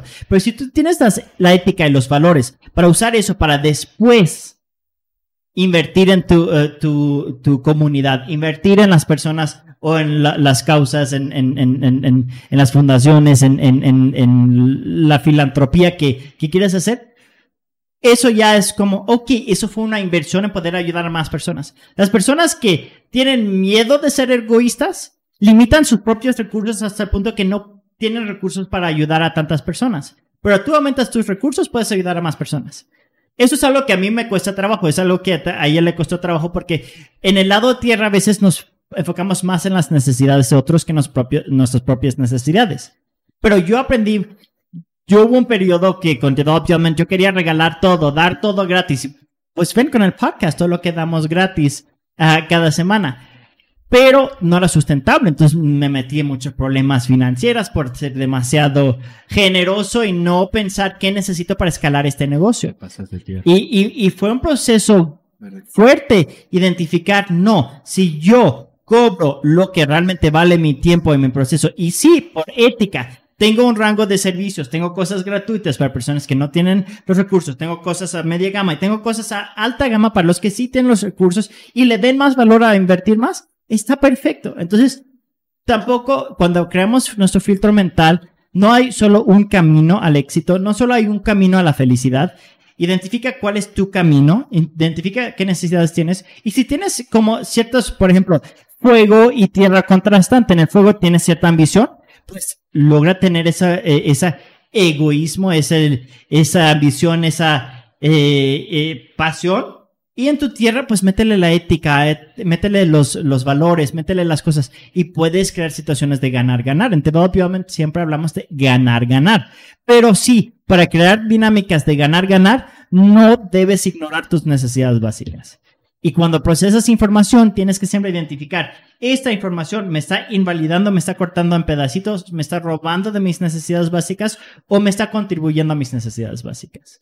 Bueno, David ya me está regañando, pero gracias a Roxy ya me envió a mi Messenger este privado todas las eh, una lista de todas las emociones y de las palabras más frecuentes. Entonces, gracias por información, es de muchísima gran utilidad para nosotros. Sí, esos esas listas de, emociones, les juro, su vocabulario y su autoconciencia cambian. Sí, porque uno nada más piensa, ay, nada más existe la tristeza, la alegría, el enojo y la ira, ¿no? Y de ahí en fuera sabrá Dios qué más emociones hay. Pero no, cuando nos hacemos conscientes de todas las emociones que somos capaces de manifestar, también es más fácil reconocer cómo las vamos a procesar y cómo es que las estamos procesando. Y en este sentido, retomando un poquito lo del filtro mental, es tu filtro mental. Es lo que tenemos que entender. Y es el filtro mental de la otra persona y es su personalidad también y hay que respetar en todo momento esto. Y retomando un poquito el ejemplo mío de que yo me voy más a pensar, cuando David y en este proceso que vivimos entendió, él tiene que pensar, fue cuando, cuando, cuando me dijo algo, pues te doy tiempo para que pienses. Me dijo una frase así en todo esto, quédate de este, porque al principio era, ¿cómo te sientes? ¿Cómo te sientes? ¿Cómo te sientes? ¿Cómo te sientes? ¿Cómo te sientes? Él basado en su necesidad de que para él es más importante primero ver en cómo se siente. Pero cuando me dijo, ya, ya estás en calma, ponte a pensar. Y tan solo el que me haya dicho eso me regresó a mi instinto propio y yo decir, ay, sí, sí, quiero pensar, quiero hacer. Entonces es lo que tenemos que entender, que cada persona va a procesar la información de manera diferente y por eso tienen que crear su propio filtro mental. Porque lo que procesas tú es diferente a lo que procesa decir ella, a lo que procesa David y a lo que proceso yo. Y el cómo procesamos esa información depende de muchísimas variables, incluyendo nuestras experiencias pasadas y todo el contexto que hemos vivido y que todo el contexto que nos rodea. Entonces, por eso es responsabilidad de uno mismo empezar a generar ese filtro mental. ¿Y cómo lo van a lograr? Precisamente seleccionando aquella información que les va a servir a ustedes, no a nadie más. Yo no puedo decir, Yannick, yo tengo mi filtro mental, ten, tienes que seguir estas instrucciones. Este es mi filtro mental y es el mismo que te va a funcionar a ti. y todo el mundo lo tiene que seguir. Cada quien tiene que ir encontrando qué sí le sirve, qué no le sirve, cómo está procesando la información y cómo no la está procesando, si la está rechazando, evadiendo lo que tú quieras. Pero lo que sí es cierto es que la base, ya lo habíamos dicho, es la neutralidad, sí, pero también un buen filtro mental los va a ayudar a tomar mejores decisiones. Y eso lo van a ver. Cuando ustedes empiecen a procesar mejor sus emociones, ustedes se van a dar cuenta y todo mundo se va a dar cuenta. Cuando ustedes empiecen a usar mejor su personalidad, ustedes se van a dar cuenta y todo mundo se va a dar cuenta. Cuando ustedes empiecen a tomarse el tiempo de crear ese filtro mental, se van a dar cuenta que lo están llevando positivamente porque todas sus acciones y decisiones lo van a llevar a eso, a ser más positivos y más constructivos día a día. Y, para crear un mejor filtro mental, no solo hay que hacerlo todo interno, hay que incluir a tus seres queridos. Parte de crear un filtro mental también es comunicar las necesidades básicas, los procesos mentales que hay, porque eso reduce los conflictos y reduce el ruido mental. Eso de comunicar contexto y buscar entender el contexto de otros ayuda muchísimo. Aquí en la oficina esto que más ha ayudado, comunicar nuestros contextos y entender los contextos de los demás. Y así todos hemos tenido menos ruido mental. Y una cosa que nosotros hicimos con tus redes hace dos semanas o una semana, Hace algunos días. No, era una semana, porque era el, día antes del podcast la semana pasada. Ah, ¿la semana? Sí. ¿Qué hicimos? Vimos que tú estabas Yannick fue muy tóxico, me hizo borrar y eliminar amigos. Súper tóxica. Ah, no, vimos. Es que, es que soy celoso y controlador y todo esto. Hizo controlar mis redes sociales, así que me hizo meter a mi red social y eliminar a muchos amigos. Sí, es que, es que soy abusivo. Ah, lo, lo que pasó es que ella, porque su contexto personal, como ha pasado por lo de anorexia, habían ciertas personas que hacían comentarios en sus imágenes de su peso, de cosas así, que a ella le generó mucho ruido mental y le costó en ese proceso y ahorita con la cuarentena, pues no tener tanto control de, de, varias cosas, le afectaba muchísimo, entonces hasta lloraba y le, pegaba duro algunas cosas. Y también había varias noticias que, teniendo ansiedad, había noticias falsas que aumentaban su pánico y su ansiedad y, y, y la estresaban mucho. Entonces muchas veces ella al abrir su Facebook empezaba o a llorar o a sentirse mal o sentirse eh, eh, como un fracaso o, o, querer regresar a ciertas cosas más, pues no tan sanas. Y fue un proceso de, a ver, oye, esto no me está eh, funcionando bien. Y tú llegaste hasta el punto donde dijiste, pues voy a cerrar todas mis redes. Y yo dije, no, no, no, no hay que cerrar todas las redes. Pero si deja de seguir ciertas personas que están compartiendo cosas que te aumentan tu ansiedad o te aumentan tu, tu, autocrítica, tu, que crean más problemas con tu autoimagen. Entonces, parte de fue, yo, yo te ayudé a seguir varias eh, fuentes de información de noticias inspiradoras, motivacionales, noticias eh, científicas, cosas así. Mientras tú estabas como filtrando, oye, esto, esto esta persona o este grupo, esta página o esta cosa me está causando más ruido mental. Y entonces fue como una limpieza. Y eso es algo que, pues cuando tomas ese tiempo, también te quitas un peso de encima. Es hora de trabajar. Sí, la verdad sí me ayudó bastante. fue difícil porque, bueno, las personas... yo cuando alguien hace algo bueno por mí, me quedo con ese recuerdo y no veo todo lo malo. Sí. y pero ahorita que estoy en un lugar mejor, me di cuenta que muchos de mis amigos sí querían verme mejor, pero no mejor que ellos. Así que me tuve que eliminar bastantes amigos que hacían comentarios negativos. yo sufro de anorexia, muchos de mis amigos saben que desde, desde que me conocen siempre he subido de, de mi cómo me veo y mi cuerpo. Y últimamente, bueno, obviamente tuve que subir de peso para para poder recuperarme. Y tenía ciertos amigos que me decían cosas súper feas de que, oye, ya ponte a hacer ejercicio, te ves mal, te ves muy gorda, te ves así. Y yo me quedo así de que, o sea, casi perdía la vida dos veces por comentarios así, como para que alguien que sabe que casi perdía la vida dos veces, me venga y me diga ese tipo de cosas. Así que fue muy difícil para mí olvidarme de, oye, todo lo bueno que haya hecho en el pasado pero dije, si, si, si sigo teniendo este tipo de personas como amigos en Facebook, no me va a servir de nada. Si sigo teniendo amigos que solamente me van a marcar para criticarme, y como no pueden criticarme en mi vida, lo demás que está pasando en mi vida, porque estoy bien en los demás aspectos, buscan lo, donde más me va a doler y, eso es mi peso, eso es mi, la manera en que yo me veo en el espejo. así que sí, obviamente, Yannick no borró ningunos amigos, yo fui los que eliminé a varios, fui como que de, no sé, creo de, eliminé como unos 300 amigos ahí en, en Face y todavía no acabo, voy a borrar más. Pero fue por eso, porque yo no necesito esa energía negativa ahorita, lo que yo necesito es estar sana porque estamos pasando por una pandemia, así que lo más ilógico que le puedes decir a una persona que está sufriendo sobre un problema alimenticio es, oye, estás gorda, ponte a hacer ejercicio. Porque esa persona no, lo va, no se va a poner a hacer ejercicio. Lo, mi primer instinto fue, tengo que dejar de comer. Sí. Y puede ser que estoy en un proceso de recuperación, pero mi mente toda mi vida ha funcionado alrededor de mi problema alimenticio. Y no de un, un año para otro se me va como que cambiar esa mentalidad. O sea, estoy trabajando en ello, pero no le vas a decir eso a una persona. Y, por eso cuando tienes un, desarrollas un filtro mental, parte es identificar por qué está diciendo esto. Entonces, esta persona... Qué bien que me lo dices, decir, para no hacerte bromitas al respecto. Oh, no, no, nunca hagamos.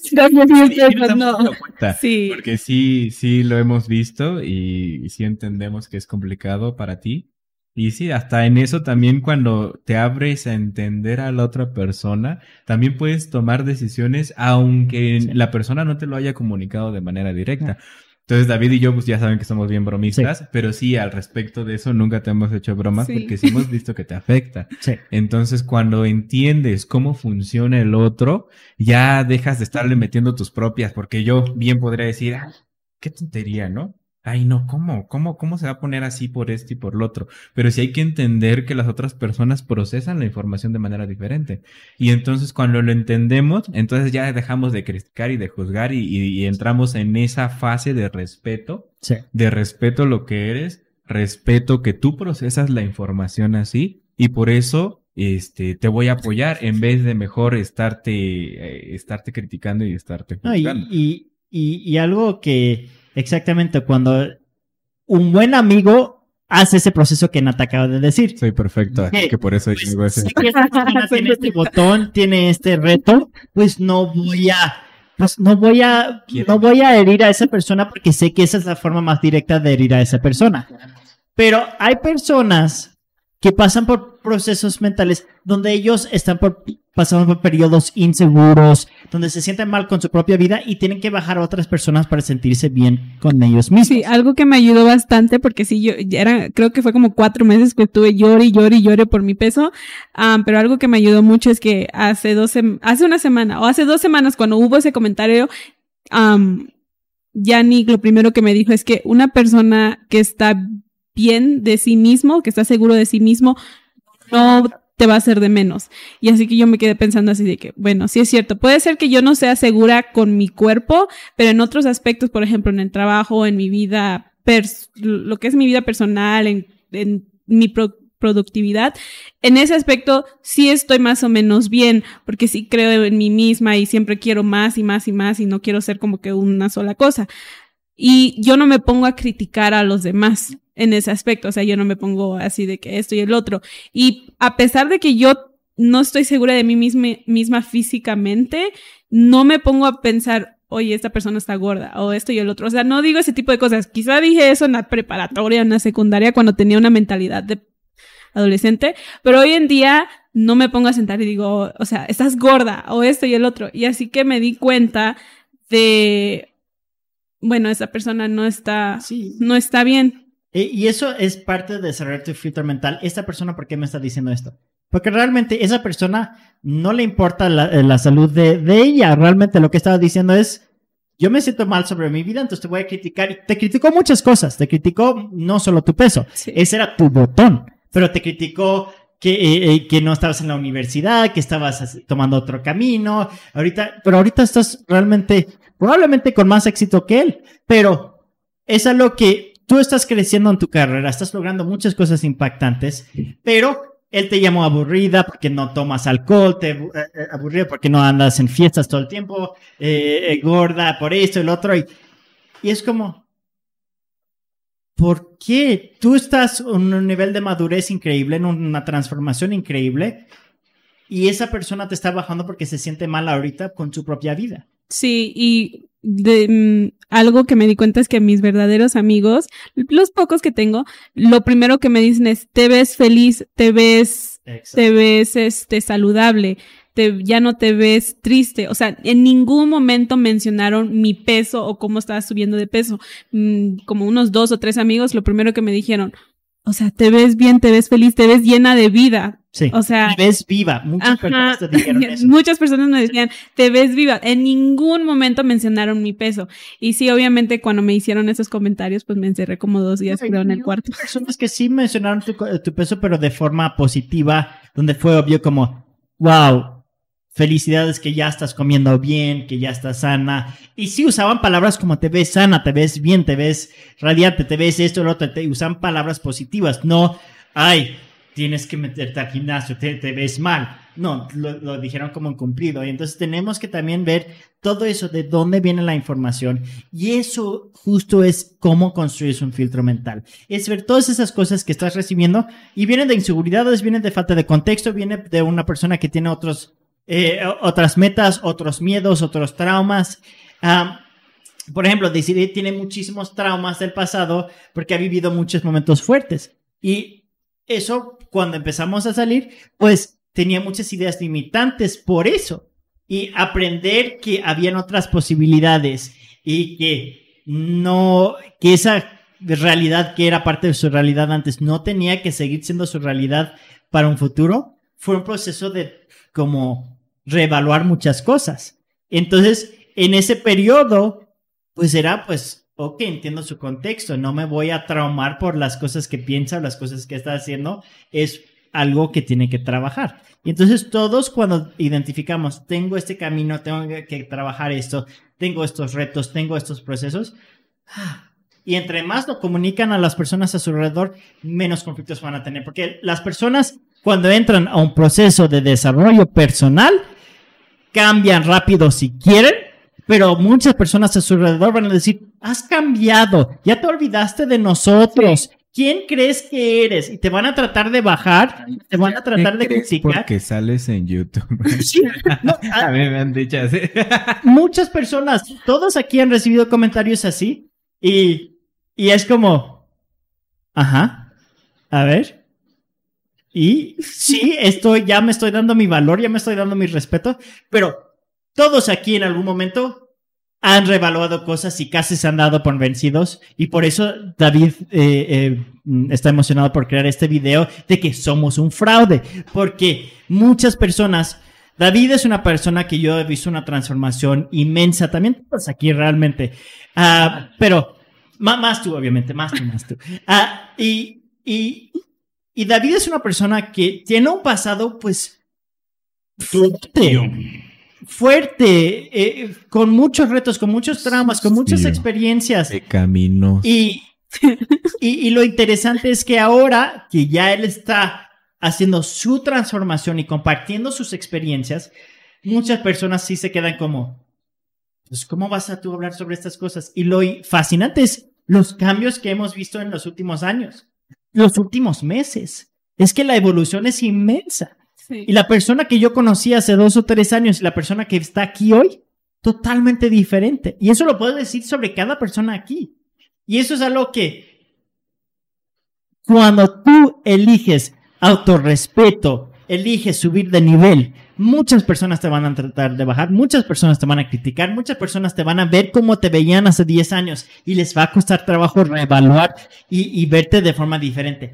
No buscas la aprobación de ellos, tú ve por lo que a ti te llena, a ti te nutre y eventualmente ellos te van a estar pidiendo dinero y te van a estar pidiendo oportunidades y se van a volver tus mejores amigos porque el primer paso es te van a criticar todo y luego es, ay, es que tengo problemas de dinero, ay, es que me apoyas con esto, ay, y, me puedes conseguir un trabajo, me puedes conseguir esto. Entonces es como etapas. Primero te critican todo y ya, uy, no, ya soy tu fan número uno. Sí. E, eso pasa, lo he visto tantas veces en desarrollo personal cuando alguien pasa por ese proceso de evolución.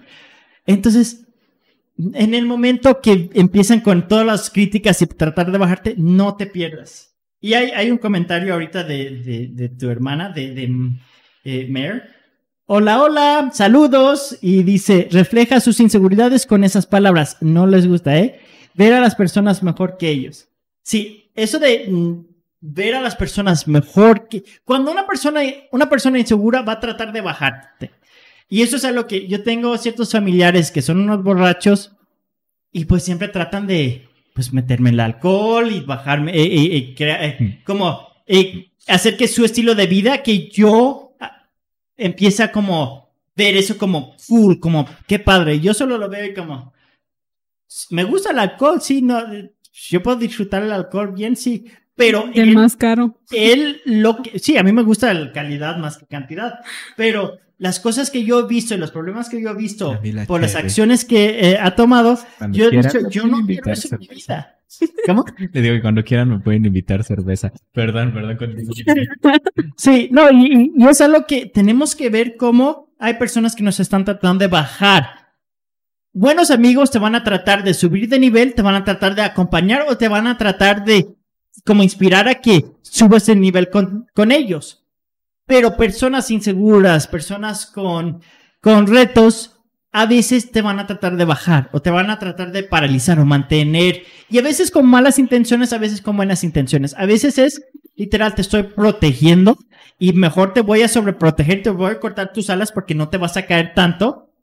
Pero tenemos que entender que caerte es parte del camino al éxito. Cometer errores es parte del camino al éxito. Tienes que entender que todas las personas más exitosas han sufrido retos, momentos difíciles en su camino, pero la diferencia es que no se dieron por vencido en esos momentos. Y ojo, si le estamos diciendo todo esto, tampoco es para que se vayan a los dos extremos de decir, ay, sí, toda la gente me critique y me juzga y son unos desgraciados. No. no. Porque seamos honestos, todos tenemos buenos momentos, todos tenemos malos momentos, todos a veces hemos reaccionado de manera insegura, todos hemos reaccionado a través de nuestras frustraciones o por el contrario, todos hemos reaccionado desde la mejor versión de nuestra personalidad.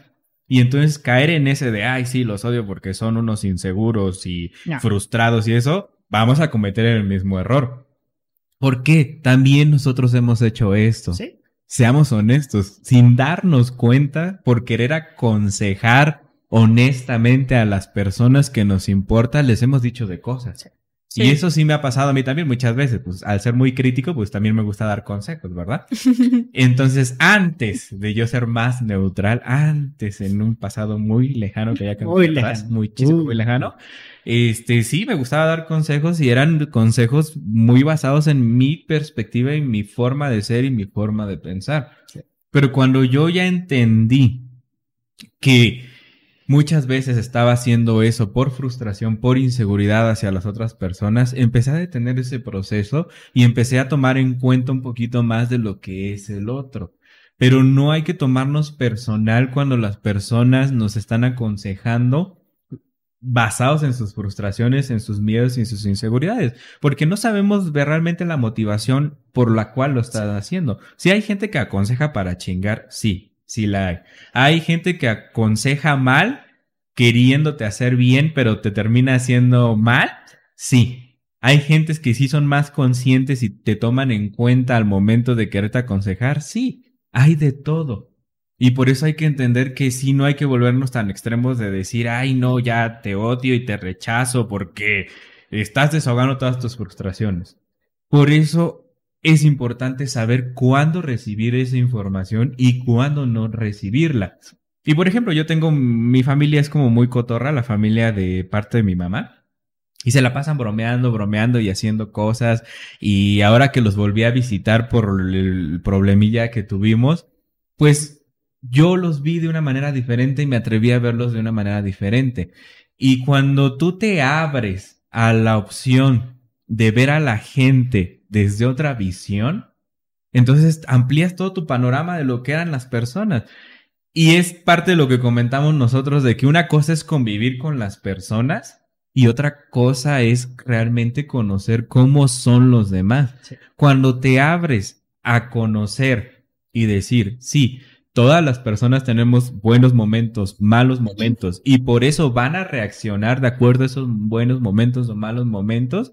Entonces ya es más fácil de superar todas estas diferencias y todos estos problemas. Porque es más fácil decir, sí, si mi pareja hizo un drama y hizo berrinche y quién sabe qué más hizo, ya lo entiendo. Es mejor caer en una posición de decir, lo entiendo, lo comprendo sé que lo hizo por su personalidad y porque se sentía mal y esto, pero ya no me tomo personal y ya no voy generando resistencias y conflictos con todo. No, es, es, crear empatía y curiosidad más que juicios. Esta información, si lo aplican mal, va a crear separación y juicios. No se trata de eso, se trata de crear empatía. Ah, no lo voy a tomar tan personal, no me voy a poner tan triste porque entiendo que esta persona lo está comunicando por esta razón. Y en muchos casos lo, lógico es voy a ayudar a esta persona a sentirse mejor en vez de crear una separación. Pero hay ciertas personas que no están dispuestos a recibir ayuda o que están en como en ese periodo de su vida que de plano no quieren evolucionar, no quieren cambiar. Entonces, cuando nosotros hablamos de quemar puentes, siempre decimos con las herramientas de Development puedes sanar muchísimas relaciones, puedes mejorar muchísimas relaciones. Nata y David han hablado muchísimas veces sobre cómo cuando conocieron esto, ellos estaban al punto de, pues ya no funcionaba nada, ya no, ya, ya se iban a ir a diferentes, pues ya, ya se iban a separar. Y con estas herramientas, pues han logrado realmente entenderse mejor y apoyarse mejor y crear una comunicación y, y un respeto mutuo increíble. Pero eso es algo que cada relación hay que identificar. Este vale la pena salvar. Este vale la pena apoyar a esta persona porque esta persona me ha contribuido más positivamente que negativamente. Esta persona ha mostrado la disposición y la curiosidad para mejorar. Esta persona solo necesita un poquito de, apoyo para mejorar su forma de manejar las cosas. Ha tenido males ejemplos, pero eso no es eh, crear excusas o justificar abusos. Es solo, ok, no lo voy a tomar personal, pero sí vale la pena apoyar a esa persona. Realmente quemar un puente es el último paso. Es lo que pasa cuando ya intentaste apoyarlo ya intentaste regenerarlo, ya intentaste, intentaste comunicar tu contexto, entender su contexto. Una de las cosas que pasó con este ejemplo que, que Desiree mencionó, que, que recibió ciertos comentarios de cierta persona, ella cuando estaba recibiendo esos comentarios era cuando ella estaba tratando de apoyar a esa persona. Y estaba tratando de apoyar a esa persona con muchas cosas relacionadas a su carrera, ¿no? Sus empleo. empleo y cosas así. Entonces, ella estaba dedicando su tiempo para apoyar a este amigo y este amigo tomaba ese tiempo para bajarla. Entonces, eso es cuando, ok, a ver, yo estoy apoyando, estoy tomando estos pasos, ya intenté tres o cuatro veces y no está funcionando y ya, y es toda la interacción que he tenido con esta persona últimamente y solo es negatividad, pues ahorita pues poner distancia. Eso no quiere decir que en unos meses esa persona no llega a un estado mejor y que pues ya, pues ya se retoma esa, esa amistad y así, porque no es, nada es permanente en el sentido de que esa persona de repente puede ser la persona más, mm, más positiva en su vida y puede cambiar todo. Tenemos que abrirnos a poder recibir de todos, pero sí tenemos que saber cuando nosotros mismos no estamos en un estado mental para poder aguantar o, o, o, aceptar ciertas cosas. Y autorrespeto es a veces poner límites, a veces es poner distancia, a veces es, no, pues mejor eh, mejorar la comunicación. La mayoría de las veces con eh, mejorar la comunicación se solucionan las cosas. Con implementar espacios regenerativos se solucionan las cosas. Pero van a haber esos casos extremos donde ahorita esto no es lo que necesito. Ahorita tengo que poner mi distancia. O sea, tener como que ver poner distancia y entender que, bueno, no todos somos perfectos y yo también alguna vez a lo mejor hice un comentario así y alguna vez no fui una persona buena y amable a los demás, pero entender esa parte, pero también entender cuando una persona no quiera cambiar y cuando una persona no nada más te esté no, hay personas que a veces tienen que caer a fondo, tocar fondo antes de que van a empezar su proceso. Y a veces Tú puedes tratar y perderte años tratando de apoyarlos y hasta que tocan fondo no van a cambiar. Como tierra, yo he dedicado demasiado tiempo salvando y uno de los episodios que siguen es ser adicto a salvar a las personas. el complejo de Salvador o no sé cómo se llama. Ah, todo.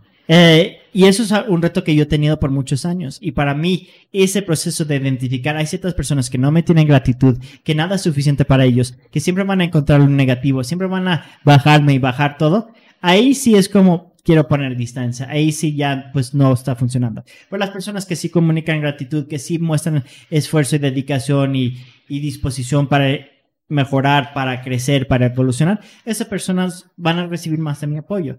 Y eso a mí me ayudó muchísimo no perderme ayudando a personas que no querían recibir nada y que siempre me, devaluaban y siempre me bajaban. Entonces, gratitud también puede ser una guía buena para saber, ¿esta persona me tiene gratitud? Sí o no. Ah, esta persona va a recibir más de mi paciencia, apoyo y tolerancia que una persona que no me tiene nada de gratitud y que nunca nada es suficiente y que siempre va a encontrar los errores. Ahí sí un poquito de distancia porque siempre me baja, me, me corta mis alas y me corta mis ánimos y lo puedo querer, lo puedo amar, pero tal vez necesito distancia yo tengo ciertos familiares que los quiero mucho, pero periodos muy cortos. Porque yo sé que cada vez que los voy a ver, me drenan, me desgastan, me bajan, me cortan en pedacitos. Y pues no, pues el proceso de recuperación de eso, después de eso es muy fuerte. Y tengo hasta ansiedad cada vez que los voy a ver. Entonces me tengo que recargar mucho antes y después. Entonces sé, no voy a pasar tanto tiempo con ellos. Hay este, esta idea en desarrollo personal muy común que no sé qué tan estoy de acuerdo en totalidad, pero sí hay algo interesante de eso, que dicen que eres el promedio de las cinco personas con quien pasas más tiempo. Es como una de esas frases inspiracionales que ves por todas partes. Rayos, ya valí. Y nada más convivo con ustedes. Ya, ya, ya valiste. y, y, y, eso es sobre simplificación de la situación, porque claro, entendemos que tenemos personas diferentes, contextos diferentes, etcétera, etcétera. Pero sí, si tú estás rodeado de personas eh, exitosas y ambiciosas, tú te vas a ver más eh, exitosa y ambiciosa. Si tú estás rodeado de personas desmadrosas y irresponsables, tú te vas a volver más irresponsable y más desmadrosa. Si tú estás alrededor de personas depresivas y negativas y pesimistas, pues tú te vas a volver más pesimista. Y eso, y eso no quiere decir que hay nada malo de cierto pesimismo a veces, pues sí, tener a esa persona que sí te dicen las cosas como son, tiene valor. Por eso dijimos, necesitas amigos y fuentes de información de todo tipo. Los que te inspiran y los que te motivan. Los que te eh, dicen las cosas como son, sin filtro. Los que sí a veces te critican y te hacen reevaluar las cosas. Necesitas una mezcla de todo. Pero si estás en un extremo al otro, no vas a tener la información que necesitas. Si todo es echarte porras, pues no vas a tener autoconciencia. Si todo es crítica, no vas a tener autovalor. Entonces necesitas una mezcla de información, una red de apoyo diversa, una red de, y fuentes de información diversas para poder tener un proceso mental más estable, más balanceada y sí, donde tú puedes mantener cierta neutralidad, pero encontrar lo que te funciona a ti. Entonces, Finalmente, antes de terminar, porque creo que ya, ya, ya, es todo, ¿no? Va a haber un anuncio. Sí. Que su proceso de hacer su filtro mental sea completamente proactivo. Si nos la pasamos la vida reaccionando de manera exagerada ante todo lo que hacemos, pues imagínense qué nos va a llevar, ¿no? Y todos ya tenemos la experiencia de malas experiencias, donde nada más reaccionamos impulsivamente, hicimos, dijimos, nos enojamos. ¿Y qué resultado nos ha traído eso? Pues muchas veces no los mejores resultados, ¿verdad? Entonces, en esto de generar su filtro mental, de eliminar la información que no les sirve y a las personas que no les sirve en este momento, sí tienen que tomarse su tiempo, porque también si se van por la vida eliminando a todas las personas que les caigan mal, ay, nada más me miraste feo, córtala. Me dijiste algo feo, córtala. Si todo el mundo váyase a la pues vamos a caer en un error muy grande, ¿verdad? Entonces, sí hagan este proceso de crear su filtro mental de manera más proactiva, aprendan a seleccionar qué información les va a funcionar a ustedes. Pero manténganse abierto a ver más posibilidades de lo que están viendo ahorita. Si ustedes hacen estas tres cosas, créanme que van a crear unos filtros mentales súper increíbles, acordándose que todo es personal. Es su filtro propio, es su filtro único y es el que les va a funcionar a ustedes. Entonces sí tómense su tiempecito para crear un buen filtro mental y van a ver que su vida va a cambiar porque todo el tiempo estamos procesando información del exterior. Sí, esto es para que no se pierden y no se sobresaturen. No es para que vayan quemando puentes y que se vayan ofendiendo de todo y que vayan devaluando a todos. No, pueden respetar y valorar la diversidad, las diferentes ideas, las diferentes formas de pensar, los diferentes consejos. Pueden aprender de todos. Realmente hay valor en, en, en todas las diferentes ideas, pero tú tienes que identificar qué te funciona a ti y cómo es que vas a crear ese filtro la mayoría de las veces no es cuestión de crear separación, solo es cuestión de cuánta importancia le das a esa información. Si te pones como teflón y esto pues se resbala o esto sí lo absorbo, esto sí lo proceso, esto le doy más importancia, eso no, pues esto sí me interesa mucho o esto pues no es lo que necesito ahorita, esto lo meto directo a spam o esto lo lo guardo para en seis meses evaluarlo, en seis meses aplicarlo, en seis meses verlo. Porque a veces hay información que no es lo que necesitamos ahorita, pero lo que necesitamos al rato. Entonces, no hay que tomar decisiones permanentes que causen conflictos permanentes con esta información. Solo es... Ah, quítense ese peso de todos los juicios, de todas las críticas, de toda la información que les genera más estrés y, les mete más, eh, que les crea más problemas y crea más espacio para la información que los va a llevar a las metas que tienen, a la vida que quieren, al estilo de vida que quieren, a los recursos que quieren, a las relaciones que quieren. Y no se den por vencido porque todo es posible cuando ustedes empiezan a diseñar su vida basado en lo que ustedes realmente quieren lograr. Entonces, con eso, uh, lo que vamos a hacer ahorita es que les vamos a compartir un video sobre el, el podcast de próxima semana para que vean qué tema vamos a trabajar. Entonces, David, ¿nos compartes el anuncio que creamos, por favor? Hola, hola, les quiero hablar sobre algo que he tenido en mente últimamente. Y eso es cómo están manejando la paciencia y la perseverancia. Lo digo porque vivimos en un punto de la historia muy interesante. Un punto de la historia donde tenemos ciertos lujos y ciertos beneficios que no estamos aprovechando. ¿Y cómo es que no lo estamos aprovechando? Bueno, primero, ¿cuáles son? Los beneficios son, tenemos más acceso a información, más acceso a tiempo y paciencia que nunca. ¿Por qué? Porque vivimos a los 90 o 100 años ahora, no como nuestras generaciones pasadas que vivían a 40, 50, 60 y tal vez hasta 70. Pero generalmente ellos tenían prisa para tener hijos, para ser papás, para tener cierta carrera, para tener cierta casa, para tener eh, ciertos logros y tenían esa prisa. Pero ahora no tenemos prisa. Ahora podemos cometer todos los errores del mundo, explorar todas las rutas, todos los caminos posibles, podemos explorar todas las opciones y no hay prisa. También con la tecnología podemos tener hijos a los 60 años ahora. Entonces, ¿Por qué tener tanta prisa? Paciencia vale oro. Pero ¿qué pasa? Hay un reto que a veces nos impide ser pacientes, independiente de lo del tiempo y hasta qué edad vivimos. Y eso es nuestra necesidad de tener gratificación instantánea. Vivimos en un mundo donde con el Internet, con las computadoras, con transportación, con infraestructura, que nos permite realmente hacer lo que queremos hacer sin mucho impedimento. Podemos explorar, comprar, recibir, sentir cierta emoción muy rápidamente. Si yo en este momento tomo una decisión, quiero tener esta experiencia, quiero vivir esto, quiero explorar esto, quiero conocer esto, lo puedo lograr dentro de unas horas, unos minutos, unos segundos o máximo unos días. Entonces, ¿Qué pasa? Nos acostumbramos a buscar esa gratificación instantánea y nos distraemos y nos perdemos de ciertas metas a mediano y largo plazo. Por eso en Develop Development siempre hablamos de interconectar nuestras metas, donde encontramos ciertas actividades a corto plazo que están contribuyendo a nuestras metas a mediano y largo plazo. Pero la mayoría de las personas viven sin destino, sin metas, sin sueños y ambiciones y empiezan a conformarse a ciertas cosas, empiezan a aceptar ciertas cosas.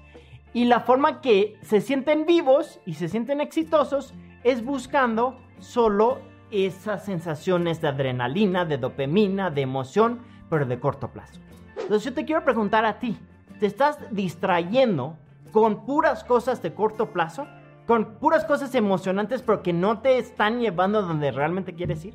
Si realmente quieres diseñar una vida con cierto destino, con cierta ambición, con ciertas metas, pero donde tienes la perseverancia para enfrentar los retos, las sorpresas, los rechazos, los fracasos, donde nada y nadie te para.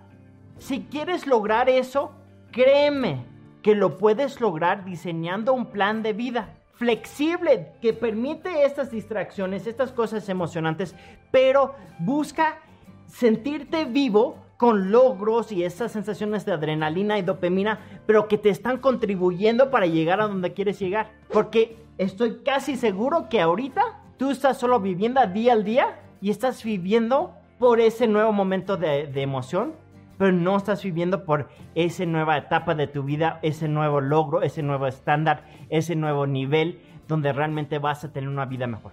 Si realmente te interesa aumentar tu paciencia y tu perseverancia y dejar de vivir solo por esa gratificación instantánea, te invito que nos acompañes este domingo a la una de la tarde, horario de Ciudad de México, en nuestra transmisión en vivo de nuestro podcast Regenera 2, que lo vamos a transmitir tanto en Facebook como YouTube y los enlaces están en la descripción de este post.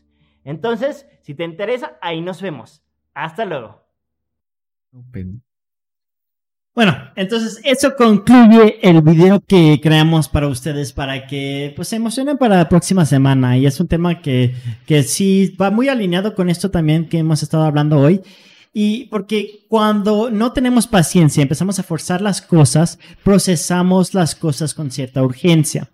Entonces, si nosotros podemos lograr tener cierta paciencia, cierta perseverancia, crear metas a corto, mediano, largo plazo que se interconecten y realmente no distraerte con todos los comentarios y todos los juicios del momento, cambia todo. Entonces sí quiero que vean cómo pueden crear una vida que les funcione a ustedes sin forzarlo, sin meter toda esa impaciencia y esa necesidad de, de, de sentir esa emoción al instante. Algunas cosas que valen oro se tardan tiempo. Entonces, próxima semana vamos a hablar de eso. Como siempre, muchísimas gracias por todos los comentarios por todos los mensajes en todas las diferentes plataformas y todos los diferentes watch parties. Sé que no podemos, eh, logramos eh, mencionar todos, pero ah, estamos súper, súper, súper agradecidos realmente.